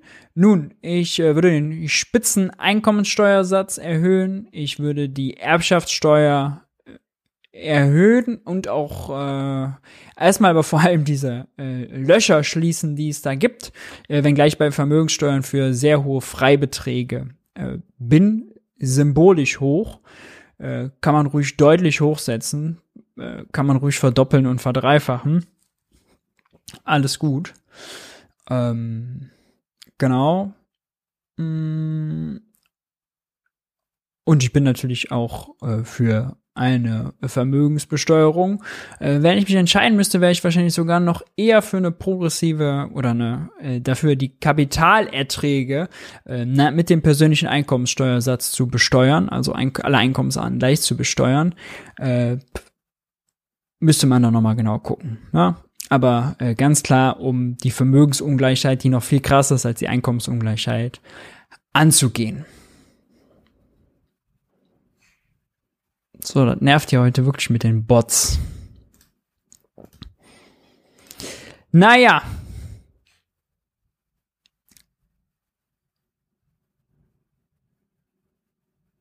Wie dem auch sei, das war das Jung und Naiv Wirtschaftsbriefing Nummer 8. Danke, dass ihr da wart, so zahlreich erschienen seid. Wir sehen uns nächste Woche wieder. Wenn euch das Video gefallen hat, wenn euch das Stream gefallen hat, wenn euch das Format gefallen hat, schreibt's gerne nochmal in die Kommentare und lasst ein Like da. Ähm, das würde mich freuen. Gerne immer Feedback drunter schreiben. Entschuldigt die kleinen technischen Probleme mit den AirPods zu spät. Einmal war kurz der Stream aus.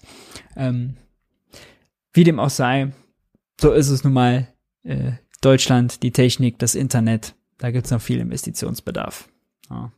Ich bin raus, haltet die Ohren steif.